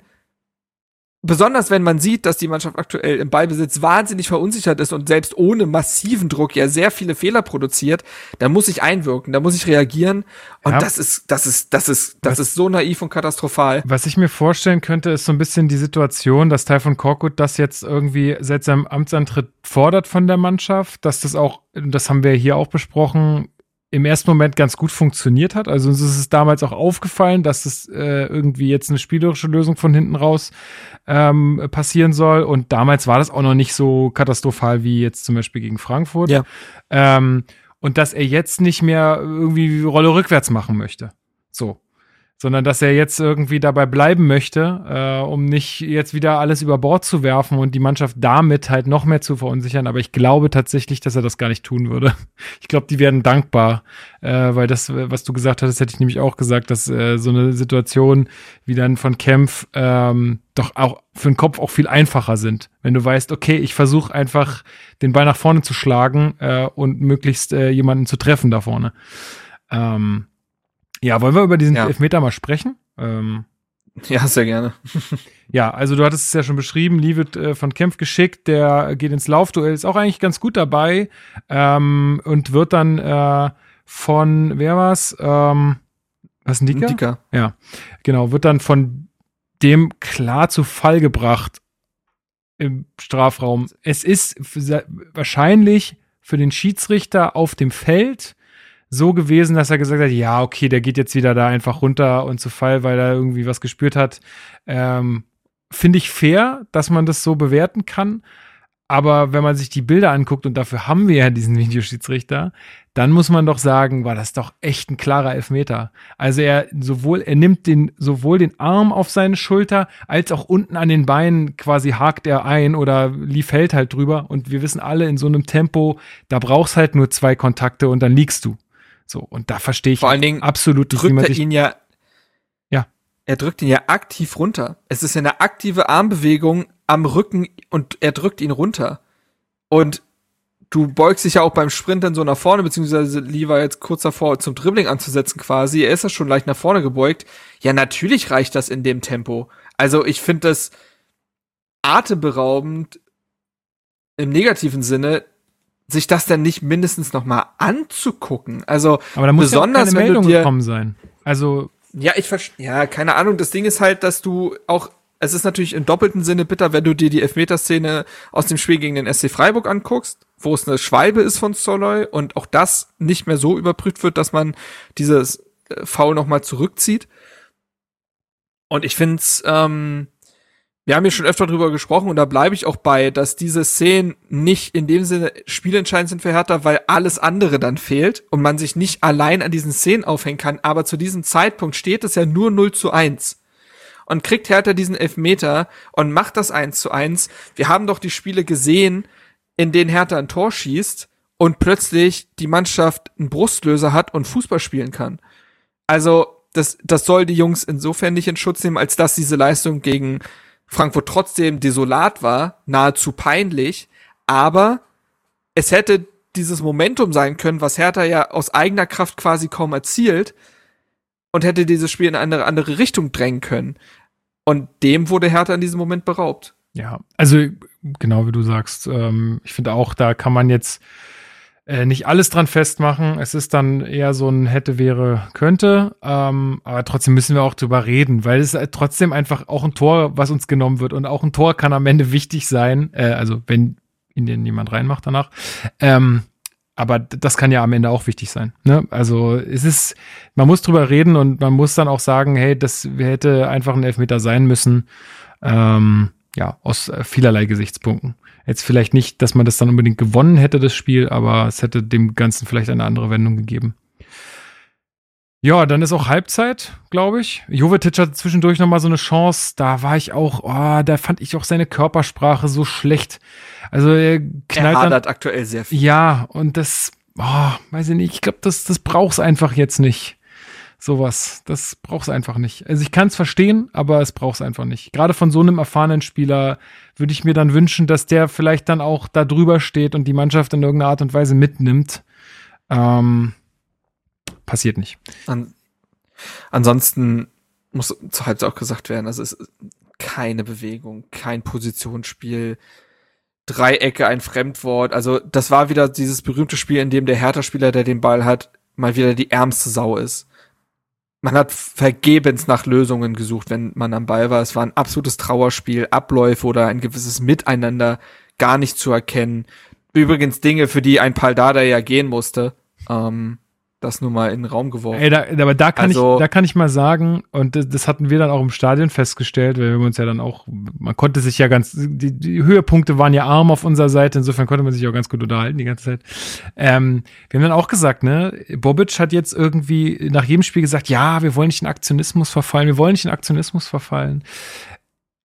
Der, der schlimmste Aktionismus, den er betrieben hat, war Pardada zu entlassen am Ende. Ja, da die, irgendeine Reißleine zu ziehen, ähm, gut, also klar war es auch sportlich jetzt ist nicht die, besonders. Ist die Frage, ist die Frage, ob wir das jetzt, dass wir jetzt, ob wir das vorziehen wollen oder ob wir nicht noch dazu kommen. Aber ich unterstütze den Punkt. Ja, ähm, ich wollte es noch kurz sagen, können wir später auch noch mal drauf eingehen. Ähm, das, das, das sehe ich halt einfach nicht. Also, das, äh, da war viel Persönliches, glaube ich, einfach mit dabei. Gut, noch mal weiter im Text. Ähm, ja, zur Halbzeit, auch Dominik hat uns noch geschrieben, er meinte, er fand es auch seltsam, dass auch nach so einer ersten Hälfte der Trainer nicht eingreift. Also, dass da nicht Wechsel vorgenommen werden. Ja, du kannst ja dann zum Beispiel so ein Belfodil bringen oder, weiß ich nicht, äh, wenn du merkst, es geht einfach gar nichts, dann musst du doch irgendwas verändern. Das, darüber reden wir hier die ganze Zeit. Wir sehen, es läuft nicht, aber es wird kaum etwas getan. Und nach den Wechseln, kommen wir auch später vielleicht noch zu, wurde es ja ein, Stückchen besser. Ähm, ja, wie siehst du das? Hättest du da äh, Bedarf gesehen oder meinst du, dass man das, äh, dass man die damit nur noch mehr verunsichert hätte, so die Mannschaft? Aber oh, das sehe ich auch einfach nicht mehr das Argument. Ja, vor allem nicht zur Halbzeit. Also manchmal verunsichern Wechsel im laufenden Spiel. Das hat auch schon Typhon Korkut hinbekommen, den Rhythmus zu stören eher durch Wechsel, weil dann gar nichts mehr zusammenlief. Ähm, zur Halbzeit sehe ich das Problem weniger gegeben. Ja, es hätte anders zum Wechsel gegeben, ganz klar. Also, weil ja offensichtlich Strategie auch nicht aufgegangen ist. Also, ich will den Spieler keinesfalls zu sehr kritisieren, weil der Wechsel aus der südkoreanischen Liga in die Bundesliga schwierig ist und es ist beileibe nicht das Problem des einen Spielers gewesen an diesem Tag, aber Dong Jun Lee fremdelt noch so extrem mit dem Bundesliga-Niveau. Also, es ist mir schleierhaft. Es ist mir schleierhaft, wieso er Belfodil vorgezogen wird. Sogar ein Maoli da ist durchsetzungsfähiger mit seinen Dribbelstärken und er kann auch mal einen Ball halten. Äh, Dong Jun Lee wirkt unglaublich hektisch, ähm, kopflos. Es überfordert ihn nahezu alles in einer Bundesliga-Partie, habe ich das Gefühl. Und es ist so weit gekommen, ist ein bisschen Spekulation, aber es finde ich die Szene, die haben ja alle gesehen und alle so bewertet. Es gab sogar diesen Moment, wo Stefan Jovetic in der Umschaltsituation wieder auf Lee spielen könnte, es aber nicht tut, aktiv, und lieber noch eine äh, Sekunde verzögert, um dann den mitgelaufenen Pekarik anzuspielen. Also das Vertrauen darin, dass Lee, der da vor Ball um Ball um Ball um Ball verloren hat, daraus aus einer Szene etwas macht, war dann im Team auch nicht mehr gegeben und das ist ein Zeitpunkt, wo du echt als Trainer auch eingreifen musst. Ja. Ja, und es, also es wird nicht eingegriffen und in der 48. Minute, also quasi nach Wiederanpfiff, äh, kriegen wir auch das 2 zu 0. Ähm, Tuta trifft nach Vorbereitung von Dicker. Ähm, ja, die Kom Flanke kommt auch wieder viel zu leicht. Jovetic lässt sich da, also auch da wieder so ein Ding, äh, lässt sich da komplett abkochen will er noch so ein bisschen Alibi festhalten. Also ihm war das irgendwie auch ziemlich egal irgendwie, dass der da jetzt an ihm vorbeigeht, so ein bisschen oder er, ja, weiß ich nicht, hat die Motivation gefehlt, ihn da noch ähm, entscheidend zu stören. Und dann ist es so ein bisschen Ping-Pong und der Ball landet dann im Tor. Ja, und dann ist das Spiel eigentlich. Ja, aber auch da ist es, es ist ein Hühnerhaufen auch im Strafraum, weil du musst dir vorstellen, klar, neue Situation irgendwo, aber irgendwo ja auch nicht. Es ist ja immer noch, es sind dieselben Spieler im Strafraum, dieselben Frankfurter Spieler wie bei der Ecke. Ja. Und bei der Ecke hat ja jeder seinen Mann. Und dann wird die geklärt, die Ecke, was ja passieren kann, und es kommt noch mal ein Ball rein. Auch das passiert in jedem Bundesligaspiel und niemand hat mehr seinen Gegenspieler. Also, das, ein Dicker kann zum Kopfball kommen und Tuta ist völlig frei. Also, auch da ein vogelwilder Haufen und man man schafft es nicht, ansatzweise die Konzentration, Konzentrationsfähigkeit mitzubringen, die es in einem Bundesligaspiel braucht. Und das ist halt erschütternd. Ja, das ist, glaube ich, das gute Stichwort, ne? Konzentration. Das ist echt äh, eins der Dinge, die uns gerade völlig abgeht. Ist, ja, und es hat auch und auch da Kommunikation, Führungsstärke. Niemand redet wieder miteinander auf dem Feld. Also wir können jetzt die Debatte von mir aus auch aufmachen bezüglich Dedrick Boyata. Auch da mhm. kann es nichts Persönliches sein, aber Dedrick Boyata ist gänz, also ist gänzlich überfordert mit dem Kapitänsamt. Komplett. Der sah nach drei Minuten dieser Partie, sah der aus, als ob er das damalige Pokalspiel gegen Dresden schon dreimal in den Beinen hätte. Also, der wirkt sowohl mental als auch körperlich, aber vor allen Dingen mental so ausgelaugt, so, so, so, so, also der ist ganz doll belastet, glaube ich. So, der, und so jemand kann eine Mannschaft nicht führen. Ähm, geschweige denn, dass Hertha denn andere Führungsspieler hat. Klar, das ist das nächste Thema, aber Dedrick Boyata ist es nicht und ich habe das starke Gefühl, das wäre ja nicht das erste Mal bei einem Spieler, ist ja dementsprechend auch keine tollkühne These, dass ihn dieses Kapitänsamt mehr belastet als alles andere. Ja, aber Boah, ja, also ja, bestimmt äh, in irgendeiner Art und Weise, aber man muss ja auch sagen, er füllt's ja auch, er füllt's ja in keiner Weise aus. Also mal ja. sieht man, dass er mit den Spielern so hin und wieder mal spricht äh, oder so, ähm, aber weder in der Öffentlichkeit noch dann wirklich in den entscheidenden Momenten auf dem Platz macht er ja was dafür. Also ich sag jetzt, äh, greifen wir auch es ein bisschen ist, vor. Nee, es ist aber, ausschließlich eine Bürde. Ja, aber also greife ich jetzt vor, aber auch nach dem Spiel, die Mannschaft ist in der Kurve und lässt sich da bepöbeln und er haut einfach ab. Er geht in die Katakomben so. Er sagt, ich habe keinen Bock darauf. Ciao. Natürlich auch, er gibt ja auch keine Interviews und nix. Und ich, ey, sorry, aber Mach, also nimm dem die Binde weg. Das ist doch Quatsch. Das ist doch wirklich ja, einfach nur Quatsch. Ist das Quatsch. Ja, äh, das, das meine ich ja damit. Und gibt's die Ibišević, der es ist ja, sitzt auch auf der Bank. Aber es ist natürlich, also es darf ja eigentlich auch kaum jemand verwundern, so wenn man sich überlegt, was damals, was der damalige Prozess war, der Auswahlprozess, um ihn zum Kapitän zu wählen. Auch damals hatte die Mannschaft, nachdem Ibišević und Co. gegangen sind, keinen Kapitän oder also keinen kapitänswürdigen Spieler. Und der einzige, der dann in Frage kam, war Boyata. Warum? Ja, der ist ja an die 30, hat ein bisschen internationale Erfahrung und geht mit Leistung voran. Aber das hat ja überhaupt nichts mit Führungsstärke zu tun. Nee. Und das war ja auch ein ewig langer Prozess. Man hat sich ja gefühlt fünf Minuten vor dem ersten Ligaspiel damals für ihn entschieden. Über, wenn überhaupt. Ich glaube, das war sogar die Geschichte, dass sich das in der Saison noch entschieden hat, weil noch irgendwie Niklas Stark gefehlt hat und solche Nummern, genau, sodass man das dann entscheiden wollte. Ja. Also ein, ein Herumgeeier, weil es einfach niemanden für diese Rolle gegeben hat und die gibt's, und die gibt's nach wie vor nicht so richtig. Aber Hey, David Boyata ist da, gänzlich überfordert damit. Da würde ich es tatsächlich begrüßen, wenn jetzt, und ich weiß, Bobic hat da eigentlich nicht, nichts mit zu tun, aber wenn der jetzt einfach mal hingehen würde und sagen würde, sorry, Dedrick, wir müssen die Bände wegnehmen und ich gebe sie jetzt XY. So. Zack, entschieden. Ja, ja, es ist natürlich ähm, die Frage, also es ist ein bisschen wie bei der Trainerfrage, wer macht es dann? ähm, ja, gut. Aber ich meine, es also, gab ja, wir können wir, jetzt sind wir schon so sehr im Nach, nach dem Spiel, ne? Aber egal, lass uns einfach Ja, dann lassen wir das. Nee, lass uns einfach weitermachen, weil es gibt ja zum Beispiel jetzt äh, auch Spieler, die ganz klar auch Position beziehen. Zum Beispiel wie ein Kempf. Ja, der sich einfach hinstellt und sagt, so, wir müssen jetzt hier mal was ändern. Das geht ja nicht. Also der kommt ja auch relativ äh, von außen, ist ja noch nicht lange da. Und ähm, in, unserer, in unserer Gruppe wurde dann auch schon so gesagt, hm, ob der sich das so rausnehmen darf und ja, dass der erste Impuls das auch ist vielleicht, ähm, dass man sagt so, ja, was erlaubt er sich eigentlich? Der ist ja noch gar nicht so lange da, aber genau das ist das Gute.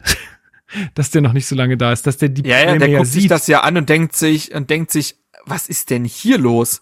Also vollkommen richtig, der schwimmt halt nicht im eigenen Saft dahingehend und ja, also es gab für mich so drei Spieler, die so also drei, ja, ich nenne jetzt mal drei, oder vier, die den Kopf oben behalten haben. Also ich fand Toussaint war, hatte Herz, ähm, hat sich eingesetzt. Ich finde, dass Maxi Mittelstädt immer mehr zum Führungsspieler mhm. reift. Mhm. Also das muss man wirklich sagen, dass der, der hatte Probleme in der Partie. Ne? Der hat auch Flanken zugelassen, die zu Toren geführt haben. Da braucht man gar nicht drüber reden.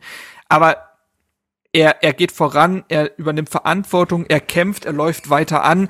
Und ich werde ich werde Mark Oliver Kempf nicht dafür kritisieren, dass er ein Interview gibt, wo er Leute versucht wachzurütteln.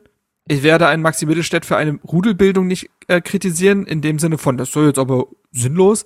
Und ich werde auch einen Davy Selke nicht für sein Torjubel kritisieren, der wenigstens irgendeine Form von Feuer und Leidenschaft und intrinsischer Motivation in der Szene beweist, zumal er ja nicht zur Eckfahne rennt, sondern er, er läuft ja schon während des Jubels zurück zur, in die eigene Hälfte. Also er, einen völligen Max, wie damals in Mappen, hat er jetzt auch nicht gemacht. Ich fand die Debatte so unwürdig und so daneben. Also wenigstens brennen ja irgendwelche Spieler anscheinend. Ähm, und das musst du doch, das muss man doch anerkennen in dieser ansonsten eher leblos wirkenden Mannschaft. Absolut. Und das ist, glaube ich, das richtige Wort. Das ist absolut leblos. Und da kann man sich doch über sowas nur freuen. Und wenn es mal übers Ziel ein bisschen hinausschießt, dann schießt es wenigstens mal in eine andere Richtung. Ja, ähm, deswegen, äh, ich sehe das ganz genauso wie du. Ähm, ja, du hast jetzt das 3-1 von. Zur Partie? Ja, du hast jetzt das 3-1 von Davy schon angesprochen. Äh, wir hatten aber in der 56. Minute natürlich noch das 0 zu 3 ähm, nach Fehler von Lotka, der da leider etwas zu früh aus dem Tor kommt. Ähm, Boyata hätte die Situation vermutlich klären können. Aber ja, also vielleicht kann man es ihm auch nicht Für verdenken. Mich auch da der Fehler zuvor. Also Hertha verliert den Ball ähm, beziehungsweise wollen irgendwie pressen, aber auch da halbgares Pressing, dann lass es. Weil ansonsten stehst du einfach nur in Räumen, in die du nicht reingehörst und gibst dem Gegenspieler wiederum den Raum. Also, da steht dann mit relativ vielen Spielern in der gegnerischen Hälfte und auch am 16er und greift Hinteregger wiederum nicht an, der dann halt diesen langen Ball spielen kann. Ich finde, das ist schon ein großes Problem.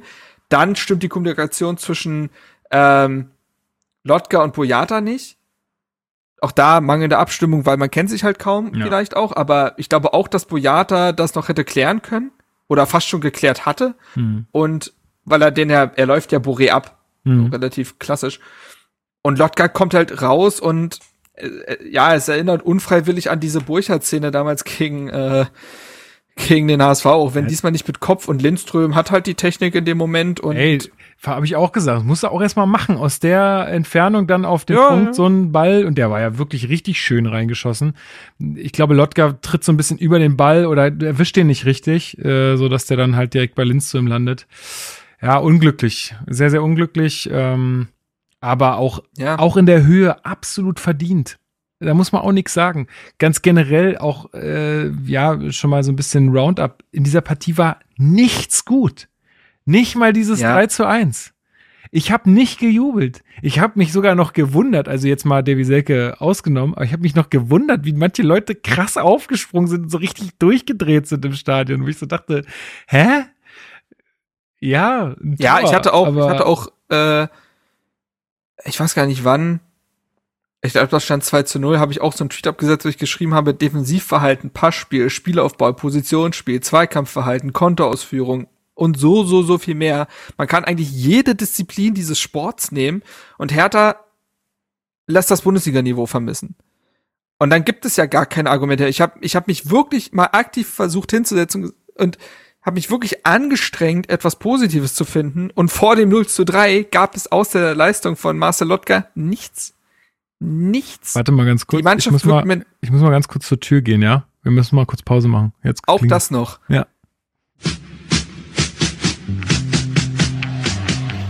Trinkpause.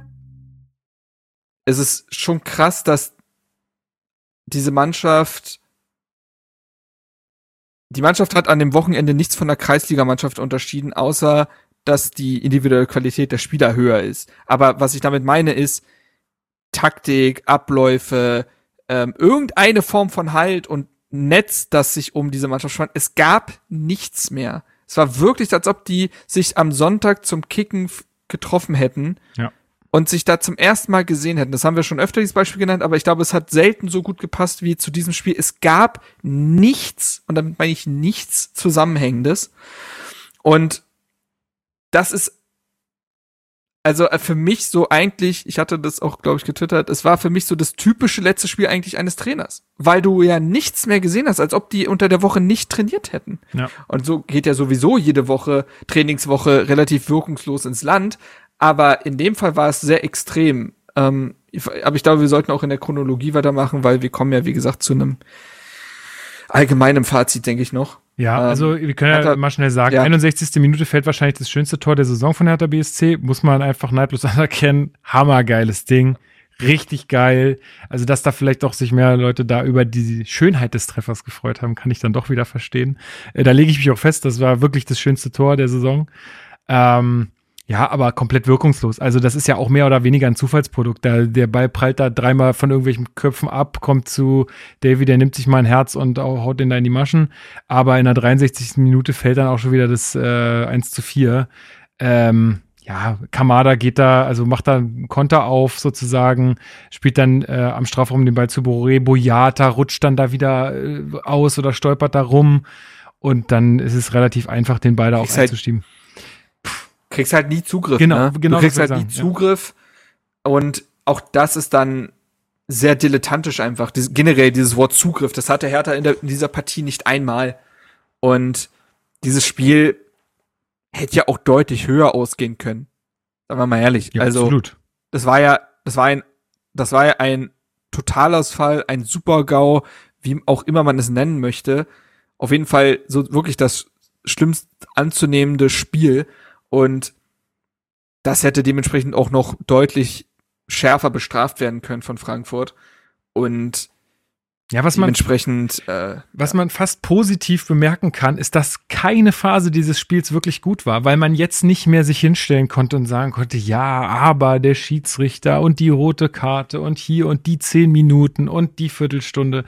Es war ja nichts gut. Es war wirklich gar nichts gut. Und deswegen, und da bin ich, also ich meine, das hast du ja mit dem Tweet auch so ein bisschen impliziert, bin ich eigentlich völlig auf deiner Seite. Du kannst in so einer Situation eigentlich nicht mehr Vertrauen in den Trainer haben. Ich sage das ganz bewusst so, weil Trainerwechsel kann man fordern, aber wer soll es denn tun? Also, das ist halt immer so die, äh, die große Frage, ja, es ne? Bräuchte halt eine, es bräuchte halt eine interne Lösung, nehme ich jetzt mal an. Ja. Außer du hast jetzt schon jemanden wie, auch da, wie gesagt, ist kein Gerücht und so, aber außer du hättest du jemanden wie Daniel Farke jetzt schon an der Angel. Ne? Also, ich fand's, also ja, es gibt keine Argumente mehr für Korkut. Also er hat das Team offensichtlich verloren und da würde ich sogar in Frage stellen, ob er das Team denn jemals gewonnen hatte. Es hat jeder völlig kopflos gespielt. Es gab nichts Zusammenhängendes mehr. Trainingswochen verpuffen wirkungslos. Nochmal zwölf Spiele, neun Punkte, 13 zu 31 Tore. Ja, das ist halt einfach nur. Es, es sind die Zahlen, es sind die ganz klaren Zahlen eines Absteigers und wenn man damals Paul Dardai aufgrund einer ausbleibenden Entwicklung und ständiger Einbrüche entlassen hat, dann frage ich mich, wie Typhon Korkut dieses Amt behalten kann. Es ist immer sehr schwierig. Man fordert da den Job eines Menschen. Weißt du, was ich meine? Da muss man immer sehr aufpassen, dass man da nicht ähm, Gut, sein, der wird freigestellt, ne? Der kriegt immer noch weiter sein Geld, der Vertrag ja, wird erfüllt. Ja, ja. Es ist, äh, äh ich, ich will nur, also man muss immer, also es, es kann schnell in eine despektierliche Note rüberrutschen. Aber was ich, was man sagen kann, ist, dass Typhon Korkut diesen Job nicht gut macht oder nicht der richtige für diesen Job ist. Es ist, ich finde, er wirkt überfordert, wenn man sich die Phrasen und die immer gleichen Dinge, das habe ich ja letztes noch mit meinem Zitate-Ratespiel nochmal verdeutlicht. Man hört immer wieder dasselbe und das bedeutet für mich, dass er keine Antworten mehr hat. Ähm, er strahlt für mich nichts mehr aus. Ich, ich, ich, ich erkenne einfach nichts mehr. Ich erkenne auch keine Verbindung jetzt zwischen Mannschaft und Trainer. Ne? Ja. Du jetzt irgendwie, nee, also, das muss man ja auch sagen. Also, es ist, es ist da nichts mehr. Also, ja. und, und, es fehlen ja mittlerweile auch die Worte, weil man ja, wir sitzen hier jede Woche und versuchen ja auch der Debatte etwas beizutragen und auch etwas ja, auszudrücken und es hat aber es, ist, es gibt ja nichts mehr Neues. Es nee, genau. gibt ja nichts mehr Neues und das ist ja das frustrierendste, was du dir überhaupt vorstellen kannst und ähm, na also dieses berühmte Zitat von immer das Gleiche tun und etwas an andere Ergebnisse erwarten ist die Definition von Wahnsinn. Naja, ja. also ja, ich glaube. Und ich weiß halt nicht, woraus, woraus soll es denn entstehen? Aus einem Trainer, der im Sommer weg sein wird, der keine Argumente für sich gesammelt hat, eine Mannschaft, die das auch weiß, eine Mannschaft, die auch zur Hälfte aus Spielern besteht, die gefühlt im Sommer gehen oder im Sommer gehen würden, sollten, sollte Hertha absteigen. Also die, weißt du, was ich meine, die dann sich sagen, gut, ich, ich finde schon nächsten Verein ist, ist okay. Ähm, diese intrinsische Motivation muss ja aus einem verbindenden Element kommen, was für mich die Trainerpersonalie darstellt. Ja. Also jetzt mal gemessen an Paul Dardai, der hat vergangene Saison übernommen und hat ja auch nicht eine, ein Hurra-Fußball spielen lassen. Es war wieder eine sehr simple Idee. Lange Zeit war auch nicht ganz zu erkennen, wo es hingehen sollte, aber er hat den, er hat diesen Mannschaftsgeist wieder gestärkt. Überhaupt erst belebt. Und ich, ich glaube nicht, dass das unter Taifun Korkut passiert. Und dann weiß ich nicht, was sich in dieser Mannschaft intrinsisch verändern soll. Ich sage das Wort intrinsisch sehr oft, aber ähm, ich will es äh, quasi ähm, strapazieren. Ich weiß nicht, was sich dahingehend verändern soll. Das weiß ich auch nicht. Ähm, es ist ja, also ich, du hattest äh, den Doppelpass auch nicht äh, gesehen, ne? Ich, mir wurde nur am Stadion gesagt, und ich habe es jetzt nicht nachgeprüft, ob das stimmt, aber Bobic soll wohl im Doppelpass auch sowas gesagt haben, wie man hätte mit dem Abstiegskampf nichts zu tun. Und das ist doch auch eine unfassbare Fehleinschätzung. Also, wenn man das jetzt so nimmt oder so handelt, dann, dann führt man ja, je, also dann führt man diesen Verein mutwillig in die Liga 2. Also ganz, ganz klar. Auch, und das lege ich mich fast auch fest, wenn er jetzt auf der Trainerposition nichts tut, dann wird das im Desaster enden dann sehe ich nicht, äh, wie wir diese Klasse halten wollen. Er hat jetzt äh, die Kommunikation eingestellt, will sich wohl morgen äußern ähm, hat dir jetzt irgendwie so eine Mannschaftssitzung einberufen, ähm, mag, wo er mit den Spielern wohl ohne Korkut gesprochen hat. Ich meine, das ist ja auch schon mal eine Maßnahme irgendwie. Es soll auch wohl einen Mannschaftsabend geben jetzt diese Woche. Ähm, weiß man dazu schon irgendwie mehr? Früh genug. ja. Also erstmal wollte ich noch was äh, sagen, was äh, die PK nach dem Spiel angeht, was mich auch an Taifun, Taifun Korkuts Auftreten oder Sprache sehr irritiert ist dieser Fatalismus, den er nach jedem Spiel verkörpert. Also er spricht von Gegentoren, als würden die Hertha von so einer exter externen Macht aufgedrückt werden. Mach als ob man dafür nichts könnte. Beispiel? Na, er spricht in der PK davon, ja, dann kriegen wir das Gegentor in der zweiten Halbzeit. Es sind natürlich Nackenschläge. Aber er tut so, als ob, als wäre das wieder so eine Fehlentscheidung gewesen die Hertha etwas eingebrockt hätte, was man in dem Moment nicht verdient gehabt hätte. Mhm. Ja, es ist so dieses, ja. sich dem, sich dem eigenen Schicksal so erlegen und nicht die Möglichkeit sehen, Partien in seine Richtung kippen zu lassen. Ja, auch so dieses. Und das ist für mich das fatalste Zeichen, was du überhaupt schicken kannst. Na, vor allen Dingen, weil doch Gegentore im Abstiegskampf einfach dazugehören. Wir werden jetzt immer die Hütte so voll kriegen. Also, wenn da nichts passiert. Oder wir werden auch häufiger, selbst wenn was passiert, werden wir jetzt öfter mal Tore äh, kriegen. Aber das darf ja nicht der Grund sein, dass man dann komplett auseinanderfällt. Also, damit muss man sich als Spieler auch einfach abfinden, dass das passiert. So, ähm, ja, ich weiß, was also, du meinst. Also, ja. das ist schwierig, schwierig auch in der Kommunikation. Ja. Ähm, das Treffen. So, und jetzt zu dieser ganzen, ja, das Treffen. Also, pff, ja, nee, gibt's noch nichts Neues. Ähm, ich finde es insofern okay, dass man auch mal mit der Mannschaft persönlich reden will, ohne den Trainer, weil dann vielleicht auch Sachen gesagt werden, die ne, in so einem geschützten mhm. Raum sind, weil es, ne, also das finde ich okay, diesen Weg auch mal zu wählen. Ähm, weil man dann auch sowohl die ungeschönigte Meinung der Mannschaft bekommt, als auch wahrscheinlich, er wird ja auch viel mit Taifun Korkut reden, als auch die Meinung des Trainers dann hört und dann kann man sich das für sich zusammenpuzzeln. Ich finde das dementsprechend den Weg in Ordnung. Ich fand, also ich, ich, den Kritikpunkt dahingehend, dass Korkut nicht dabei war, konnte ich nicht verstehen. So, also so, das ist das eine. Ähm, das andere ist, dass in diesem Treffen ja wohl, ich frage mich, wo, wer das auch schon wieder breitgetreten hat, weil wenn es ja. nur Bobic und die Mannschaft sind, dann, naja, so viele das Wege gibt's da nicht. Ja, vor allen Dingen, es waren sei, ja auch in dem Artikel waren ja auch wirklich anscheinend, also waren ja wirklich inhaltlich wurde das ja auch dargestellt. Also wir haben zumindest ja, bei uns in der Gruppe so ein bisschen vermutet, dass, äh, dass das auch ein bisschen PR sein kann. Also, dass da auch von Hertha wissentlich einfach was weitergegeben wird, so von wegen, hier, wir tun jetzt was, es bewegt sich was und man findet es voll cool intern und so. Äh, nur ich denke mir so, hä, was nützt es denn? Also, sorry Leute, ich will, ist mir scheißegal, was ich unter der Woche höre. Wenn es am Ende am Samstag auf dem Platz besser läuft, dann ist das alles gut. Ich muss nicht äh, Honig. Ja, es soll vielleicht dann auch dahingehend das Zeichen setzen, dass es mittlerweile egal ist, was man tut, die Mannschaft ist nicht besser. Ich weiß es doch nicht. Also ähm, auf jeden Fall. Ähm, das, das nützt denen doch gar nichts. also, ja, du. brauchen wir nicht drüber reden. Also, man soll sich wohl darauf geeinigt haben, man soll sich auf die Grundtugenden des Abstiegskampfes eingeschworen haben. Jetzt. Das passiert meiner Meinung nach dann ein bisschen spät, aber gut.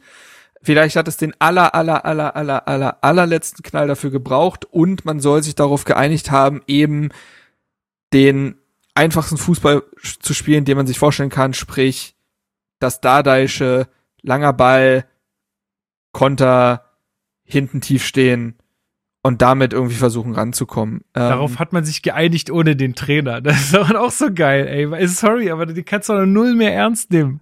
Das, was ist denn es das? Ist, es sind alles Hiobs-Botschaften bei Hertha seit Monaten. Also, ne, das Eskalationslevel habe ich einfach auch gar nicht mehr, ähm, sich zu echauffieren. Das ist ja eher eine Resignation dahingehend.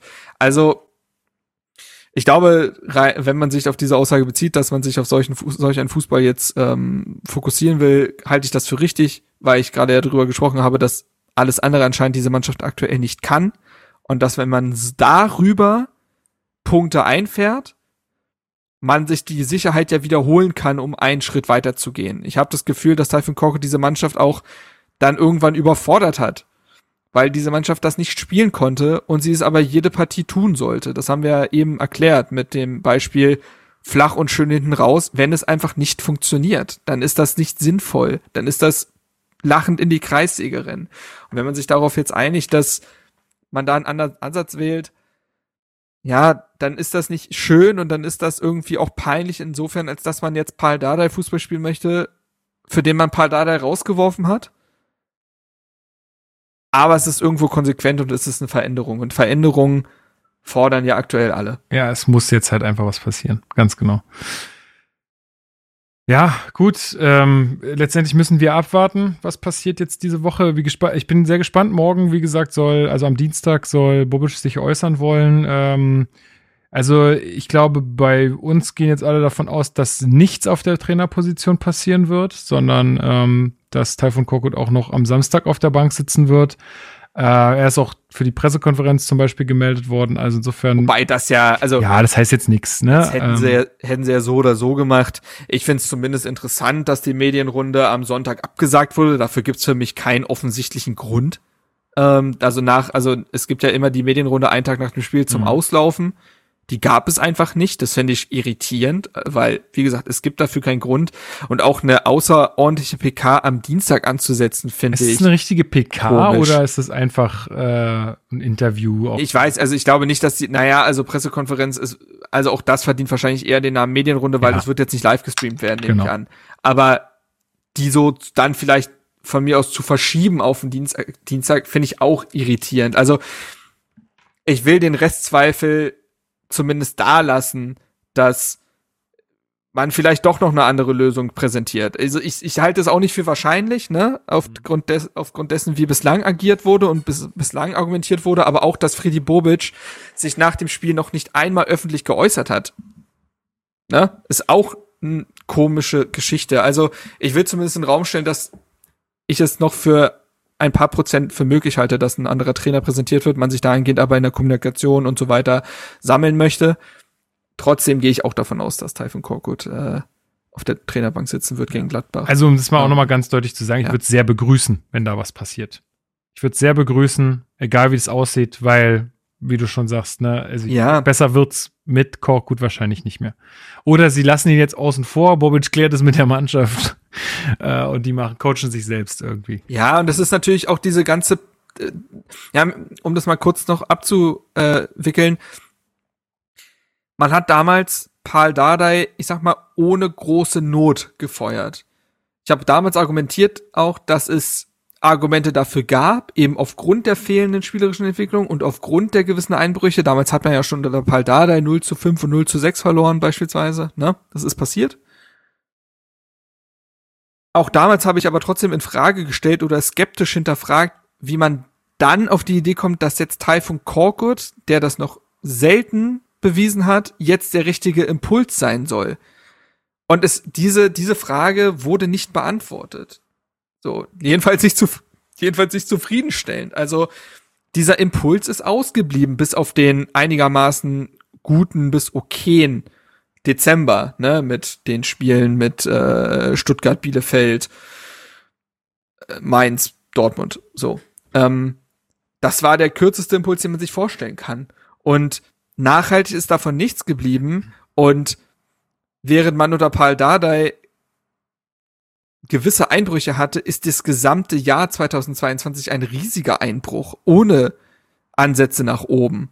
Na, also, während Paul Dardai dann beispielsweise gewisse Spiele dann auch in Sand gesetzt hat, wurde dann wiederum mit sehr konsistenten Leistungen gegen Frankfurt und Gladbach gewonnen. Ja. Und man hat auch die Muss-Spiele, wenn auch durch etwas etwas bis viel Glück gegen Bochum und Fürth gewonnen. Dann hättest du jetzt so. halt äh, sechs bis neun Punkte mehr und würdest halt nicht dastehen, wo du jetzt stehst.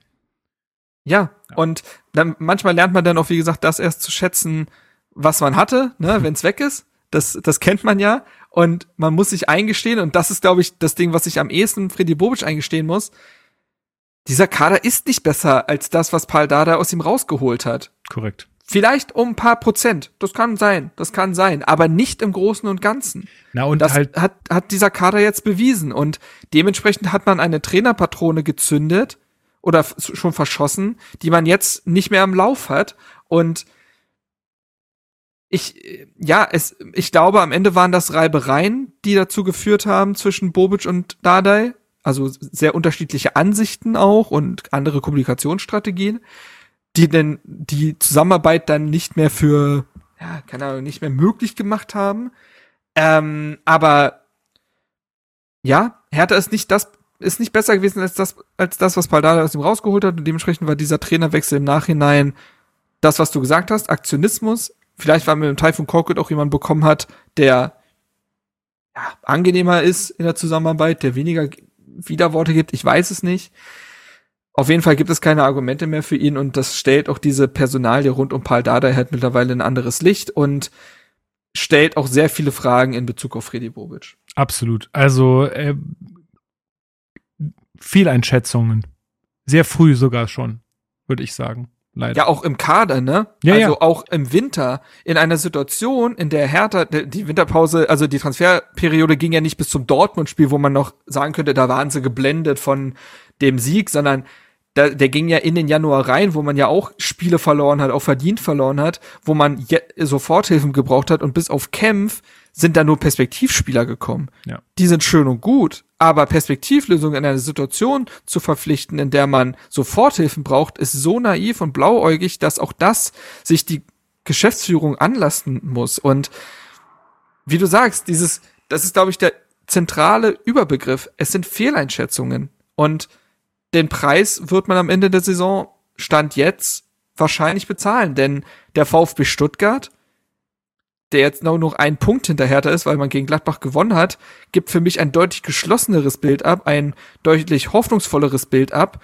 Die werden an Hertha noch vorbeiziehen. Und auch Stutt und auch Augsburg und Bielefeld holen aufgrund einer gewissen Geschlossenheit und aufgrund einer zentralen Idee, die diese Mannschaft verbindet, werden die auch noch Punkte holen. Gegen wen soll Hertha denn noch Punkte holen? Ja, das äh, besprechen wir jetzt im Ausblick. Am Wochenende wird wieder Fußball gespielt. Wer macht ja. das Rennen? Weiß ich gar nicht, wer spielt denn überhaupt? Hertha BSC spielt in Gladbach um 18.30 Uhr am Samstag. Ähm, ja, gegen wen soll Hertha noch Punkte holen? Das klang jetzt so, als wenn wir, als wenn ich der festen Überzeugung wäre, dass, dass wir einen Sieg einfahren in Gladbach. Gut, jetzt muss man sagen, Gladbach auch nun echt äh, schwierig aktuell bei denen die ganze Situation. Ähm, aber so wie letzte Woche und so wie auch ja vor dem Spiel jetzt ähm, gegen Frankfurt. Ich äh, kann einfach nicht mehr daran glauben, dass man da äh, Sieg holt, außer es sollte sich jetzt was aus der auf der Trainerposition tun, dann kann ich äh, in irgendeiner Art und Weise wieder Hoffnung schöpfen, weil so wie es aktuell aussieht, dass einfach nichts passiert, glaube ich auch nicht, dass sich irgendwas verändert. Ganz einfach. Wie siehst du das? Was glaubst du, was gegen äh, Gladbach zu holen äh, ist? Du weißt ja immer noch ein bisschen mehr über die anderen Vereine auch. Ja, ich war vorhin tatsächlich im Fohlenfutter-Podcast zu Gast. Ach, siehste. Von, äh, der Rheinischen Post. Da werde ich euch verlinken. Und jawohl, und da habe ich mit den zwei Gladbach-Journalisten gesprochen. Und man musste öfter schmunzeln bei meinen Ausführungen, weil bei Gladbach sehr viele Dinge ähnlich gelagert sind. So. Und äh, dementsprechend. Sorry, ich habe gerade ja. Fohlenfutter gegoogelt und bin jetzt hier auf irgendeiner Pferde, oh no. Pferdeseite. Scheiße, ich dachte, hä, was haben die denn für einen komischen Blog? Kacke. okay, ja, Internetprofi Lukas Klotz. Ja, jetzt hier RP Online. Für ne? zur Stelle. Das ist es. Richtig. Gut. Ähm, auf jeden Fall ist es so, dass bei Gladbach auch alle Alarmleuchten an sind. Äh, Adi Hütter steht extrem zur Diskussion. Ähm, das wird nicht mehr lange gut gehen, sehr wahrscheinlich. Man gibt in der gesamten Saison ja ein klägliches Bild ab, aber auch vor allen Dingen in der Rückrunde. Man hat ja diesen Überraschungssieg gegen Bayern gehabt zum 18. Spieltag. Und seitdem hat man nur noch ein einziges Spiel gewonnen, 3 zu 2 gegen Augsburg und auch das war glücklich. Punkte hat man nur geholt, ein Punkt gegen Bielefeld und Wolfsburg, ansonsten hat man alle Partien verloren, zuletzt eben auch gegen VfB Stuttgart, wo man völlig glücklich und unverdient 2 zu 0 in Führung geht und sich die verdiente Klatsche dann noch abholt mit einem 3 zu 2. Aus härter Sicht natürlich eine katastrophale Situation, aber sehr, also durch die Bank schwaches Spiel von Gladbach, auch wenn es das Ergebnis und der, der Torverlauf quasi es anders anmuten lässt.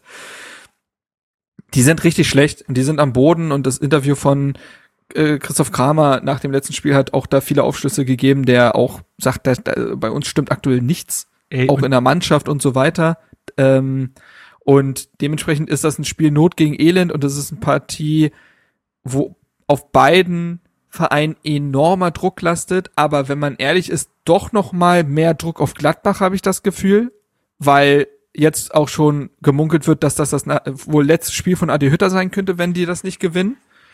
Ähm, die Mannschaft muss zu Hause unbedingt mal wieder gewinnen. Das ist auch das erste Spiel von denen vor 25.000 Fans. Das ist äh, bei abstiegsbedrohten Vereinen, sprich verunsicherten Mannschaften auch nicht immer das Beste. Und sie sind ja nominell immer noch stärker als Hertha.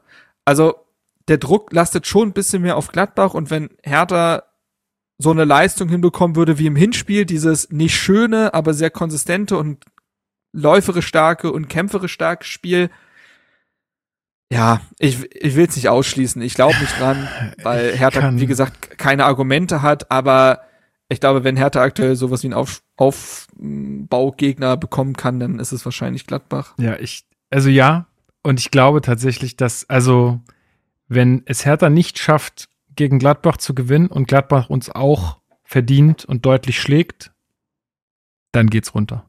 Dann geht's runter. Das muss ich ja, jetzt einfach mal so aussprechen. Was willst du denn dann gegen Augsburg, ja. Stuttgart und Bielefeld holen, die ja mental voll drin sind?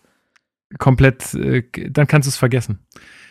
Dann kommt Hoffenheim, Leverkusen, Union. Das ist auch, alter, pff, da kriegen wir einfach die nächsten Hucken voll. Also Union mal gucken, ist nochmal eine andere Situation. Aber auch da, das wird wahrscheinlich ein ausverkauftes Olympiastadion sein. Ich will nicht wissen, was los ist, wenn äh, es 2-0 für Union steht oder so. Ähm, dann kommt Augsburg und Stuttgart, äh, Bielefeld und dann am Schluss nochmal Mainz und Dortmund. Ey, es ist einfach grauenvoll. Es ist einfach grauenvoll. Sorry, Leute, wenn ich euch da kein gutes Gefühl geben kann, aber ich sehe es nicht. Ich sehe es einfach nicht. Ja. Und, da, und das ist das Ding. Also man sieht es halt nicht ohne neuen Impuls, ne? Also man hat auch unter Bruno Labbadia dann zur Endphase nicht geglaubt, dass Hertha nochmal ein Fußballspiel gewinnen kann, weil alles in Partien gegen eingelaufen ist. Und es hat auch am Anfang dann unter Paul Dada natürlich ein bisschen Zeit gebraucht, aber man kam dann in diesen Modus, weil etwas verändert wurde. Ja. Und so viele Spieltage sind es ja auch einfach mal nicht mehr. Nee. Es bleibt also auch nicht viel Zeit. So und ja, Oliver hat sich noch gewünscht, dass wir mal unsere Wunschaufstellung noch mal aktualisieren. Ähm, also es gab ja Jawohl. schon mal eine, ich weiß gar nicht mehr, wie viele Folgen es her ist, mit, mit Steven hatten wir noch mal eine gemacht. Ähm, ich kann die ja noch mal kurz sagen und äh, wir können ja mal noch mal überlegen, wo wir da noch mal ein Update äh, geben wollen würden. Also wir hatten gesagt, wir wollen ähm, mit einer Dreierkette hinten spielen aus äh, Dardai, Kempf und Stark. Würdest du da ähm, aktuell was, äh, was ändern? Ähm, tja, also Kempf würde ich auf jeden Fall ja, drin lassen. Ist gesetzt der hatte jetzt, der hatte jetzt ein schwaches Spiel, brauchen wir gar nicht drüber reden, aber auch er hatte zuletzt ja gar keinen Rhythmus mit Corona und Sperre und so weiter. So ist es. Ich glaube, dass er der Mannschaft gut tut. Ähm, Martin Dada ist jetzt aufgrund seiner Verletzung, der kommt ja jetzt langsam wirklich ran. Ich glaube, der könnte auch jetzt schon wieder ein Kandidat für einen Kader sein gegen Gladbach, aber der ist zu weit weg für mich und der hat, ist, glaube ich, dadurch zu weit, also zu sehr mit sich selbst beschäftigt. ich würde schon gerne Linus Gächter in dieser Elf sehen, bin ich ehrlich. Also, der war der beste Mann im, also der war ja auch unser Herr Tanner des Monats für den Februar, weil er die besten Leistungen abgeliefert hat. So. Ja, absolut. Äh, Nehme ich, nehm ich mit rein. Ich will Boyata nicht da sehen. Dann lieber Stark. Ich glaube auch, dass Stark und Kempf theoretisch zusammen funktionieren können. Ja. So. Also Dardai Und für. ja, Boyata ist gerade leider, ich mochte, also ich habe ihn in der ersten Saison wirklich ja sehr gefeiert und ihn versucht auch in der letzten Saison aufgrund des Verletzungspeches in Schutz zu nehmen, aber der ist, wie gesagt, gerade, der ist gerade nicht bereit für ein Bundesligaspiel. Ja. Ganz kurze äh, Zwischenmeldung. Und zwar kriegen wir gerade aus der Regie die Meldung rein, dass Arne Friedrich vorzeitig äh, den Verein verlassen wird. Ich kann das kurz mal aus der Pressemitteilung äh, zitieren. Sportdirektor Arne Friedrich verlässt Hertha BSC vorzeitig.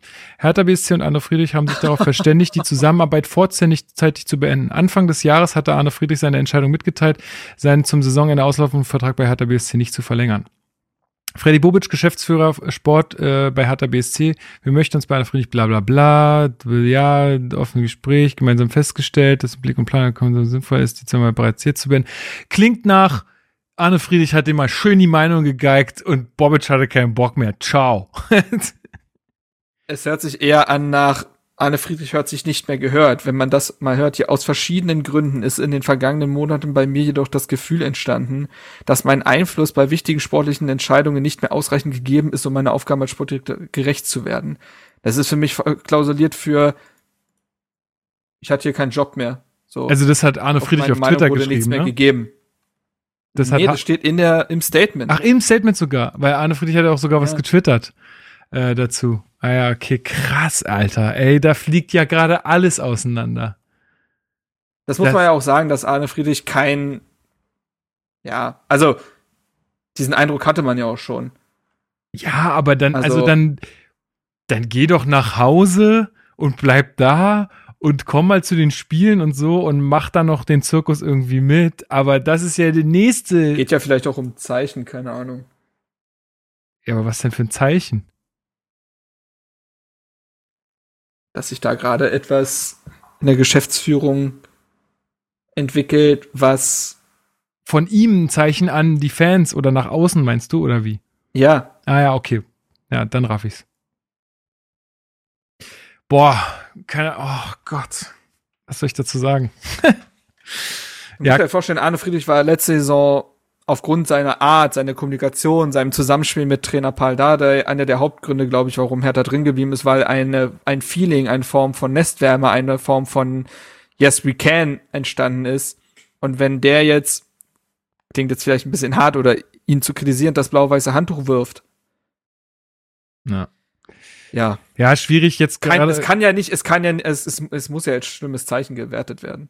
Ja, auf jeden Fall. Also so sehe ich das ganz, äh, ganz extrem. Also bei mir kommt es jetzt so an, was ich jetzt hier gerade so überfliege, seid uns nicht böse, weil es kommt jetzt hier wirklich gerade während der Aufnahme rein. Man, manchmal ist es ja auch ganz gut, sowas mal kurz sacken zu lassen, nochmal alles äh, dazu zu lesen äh, und dann bewertet man das nochmal anders. Aber gerade fühlt sich für mich eher so an wie, äh, der will jetzt mal sagen, so, äh, also das, was die da alle entscheiden, das kann ich nicht mehr mittragen. Und dann muss ich jetzt hier, da muss ich jetzt hier raus.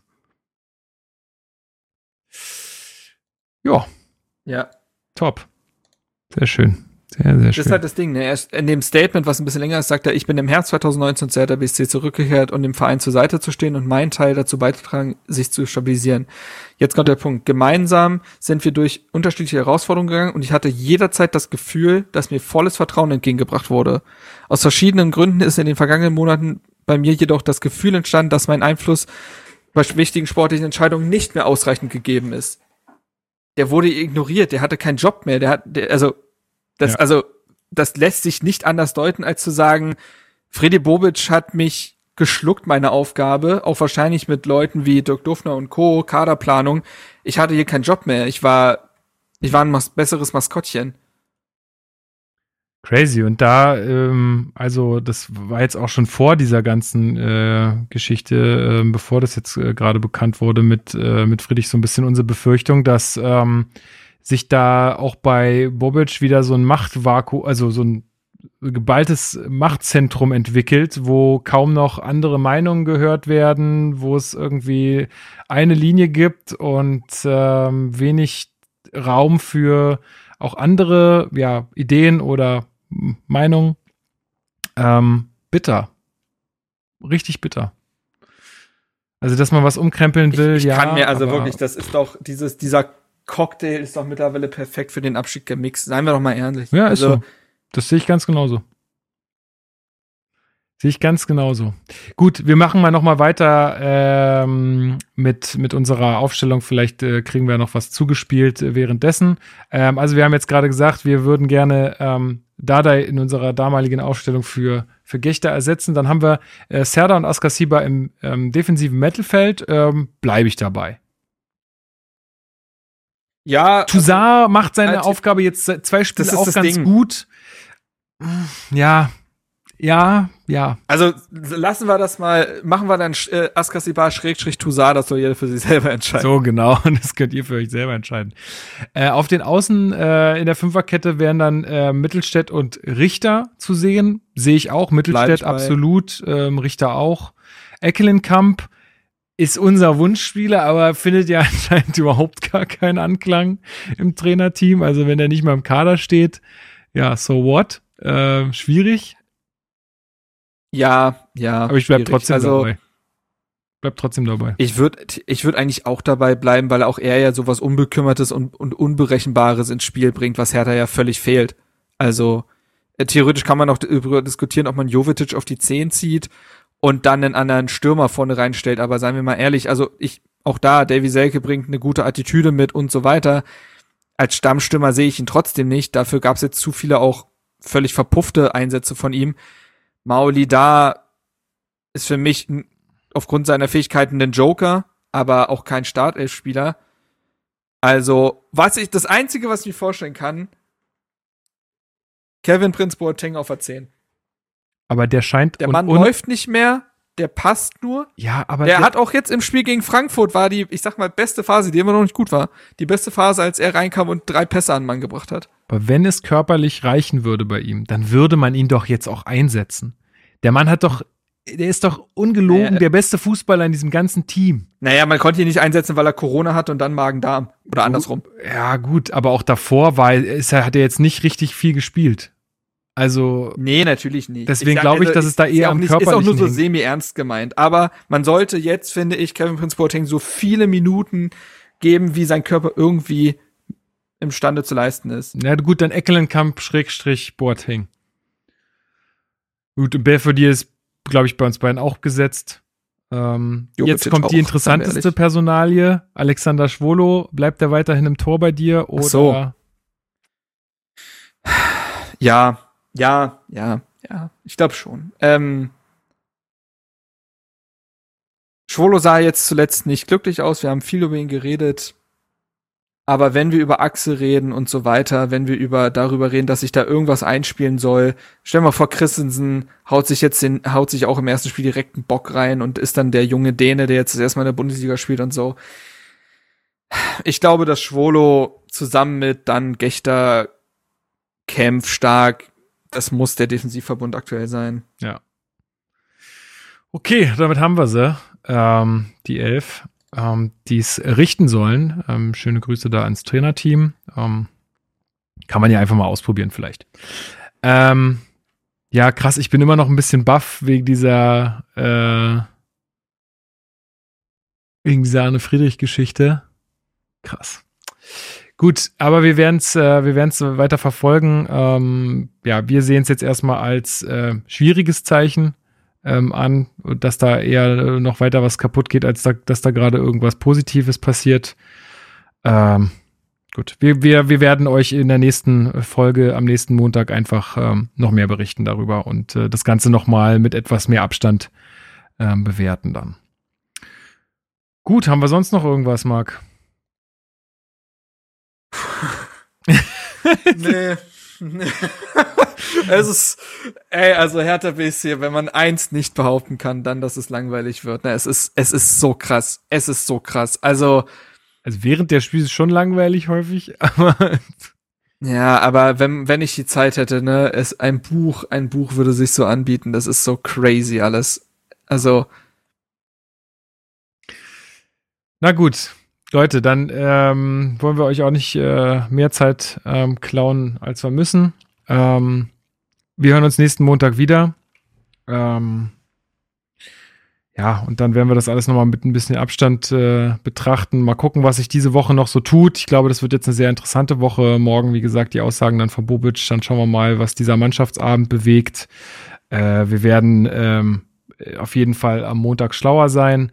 Ähm, ihr könnt uns gerne auf den ähm, einschlägigen äh, Portalen verfolgen, Twitter, Instagram, ähm, Facebook. Wir teilen da auch immer ähm, äh, ja entweder News oder interessante Artikel, äh, auch von anderen äh, Medien, aber auch eigene. Also wenn ihr da jetzt ähm, auch abseits vom Podcast auf dem Laufenden bleiben wollt, dann ähm, ja, guckt da gerne rein. Auch nochmal der Hinweis auf die Aktion der Gruppe Süd ähm, für die ähm, ja, ukrainischen Flüchtlinge die äh, Flüchtenden, die sich da auf den Weg gemacht haben und die äh, eure Hilfe brauchen. Also wenn ihr da irgendwie ein bisschen ähm, Kohle übrig habt und wenn es nur ein Euro ist, dann haut den da einfach mit in den Pott. Äh, es hilft auf jeden Fall und ähm, ja, ist irgendwie nice, dass das auch dann aus Hertha BSC heraus so kommt. Finde ich richtig, richtig stark. Also guckt da gerne auch nochmal auf die verlinkte ähm, Spendenseite und ansonsten auch nochmal äh, ins Fohlenfutter reinhören. Ähm, da war Marc zu Gast und hat äh, mit äh, ja, RP Online über das anstehende Spiel gesprochen. Gut, dann äh, würde ich sagen, machen wir für heute Schluss. Ich danke dir sehr, Marc. Du bist wahrscheinlich gerade noch am Rumklicken und noch am Rumlesen. ja, ja, ja, ja, ja. So wie es immer so ist, ne? Aber ey, ähm, fürs äh, Folgenende ähm, fokussiere ich mich nochmal. Jetzt ist die Frage, jetzt hatten wir ja gar keinen Gast. Wie ist denn das mit dem Song? Ja, das ist auch das ist wirklich eine gute Frage. Ähm, ich habe jetzt keinen parat, ehrlich würd, gesagt. Es wäre so toll, wenn man, wenn Seven Du nicht ein Faschist wäre, ne? Wow. Hätte ich gerne Alter. jetzt anlässlich anlässlich des äh, Friedrichs Abgangs gerne den WM-Song von damals draufgepackt, aber das geht leider nicht. Nee. Ich war jetzt gerade ah, total naja. erschrocken, dass du diesen Namen überhaupt in den Mund nimmst, Alter. Ich dachte, was geht? Wow. Ja, ich wollte noch, ich wollte noch Grüße ausrichten. Nein, also machen wir das Ding zu. Ähm, Freunde, habt euch lieb, seid lieb. Genau. Danke Eigentlich fürs Zuhören. heute da gewesen, um, um Hertha eine bessere Zukunft zu wünschen. Ja, Kannst richtig. Ach komm, dann, dann, äh, dann spielen wir den doch noch zum Schluss ein. Also Puma, unser eigentlicher Gast, hat jetzt noch das letzte Wort. Äh, genau, bleibt alles schön gesund, äh, seid nicht zu traurig, kommt ins Stadion, wenn es wieder geht, äh, habt ein schönes Miteinander. Dieser Verein ist auch, äh, es ist, geht auch nicht, nicht nur ums Sportliche, sondern ähm, man kann auch äh, ja so einfach zusammen eine gute Zeit haben. Ähm, und ja, das nur so als Appell. Und ansonsten hören wir uns am Montag wieder. Bis dann. Insofern, hau he, auf eine bessere Zukunft.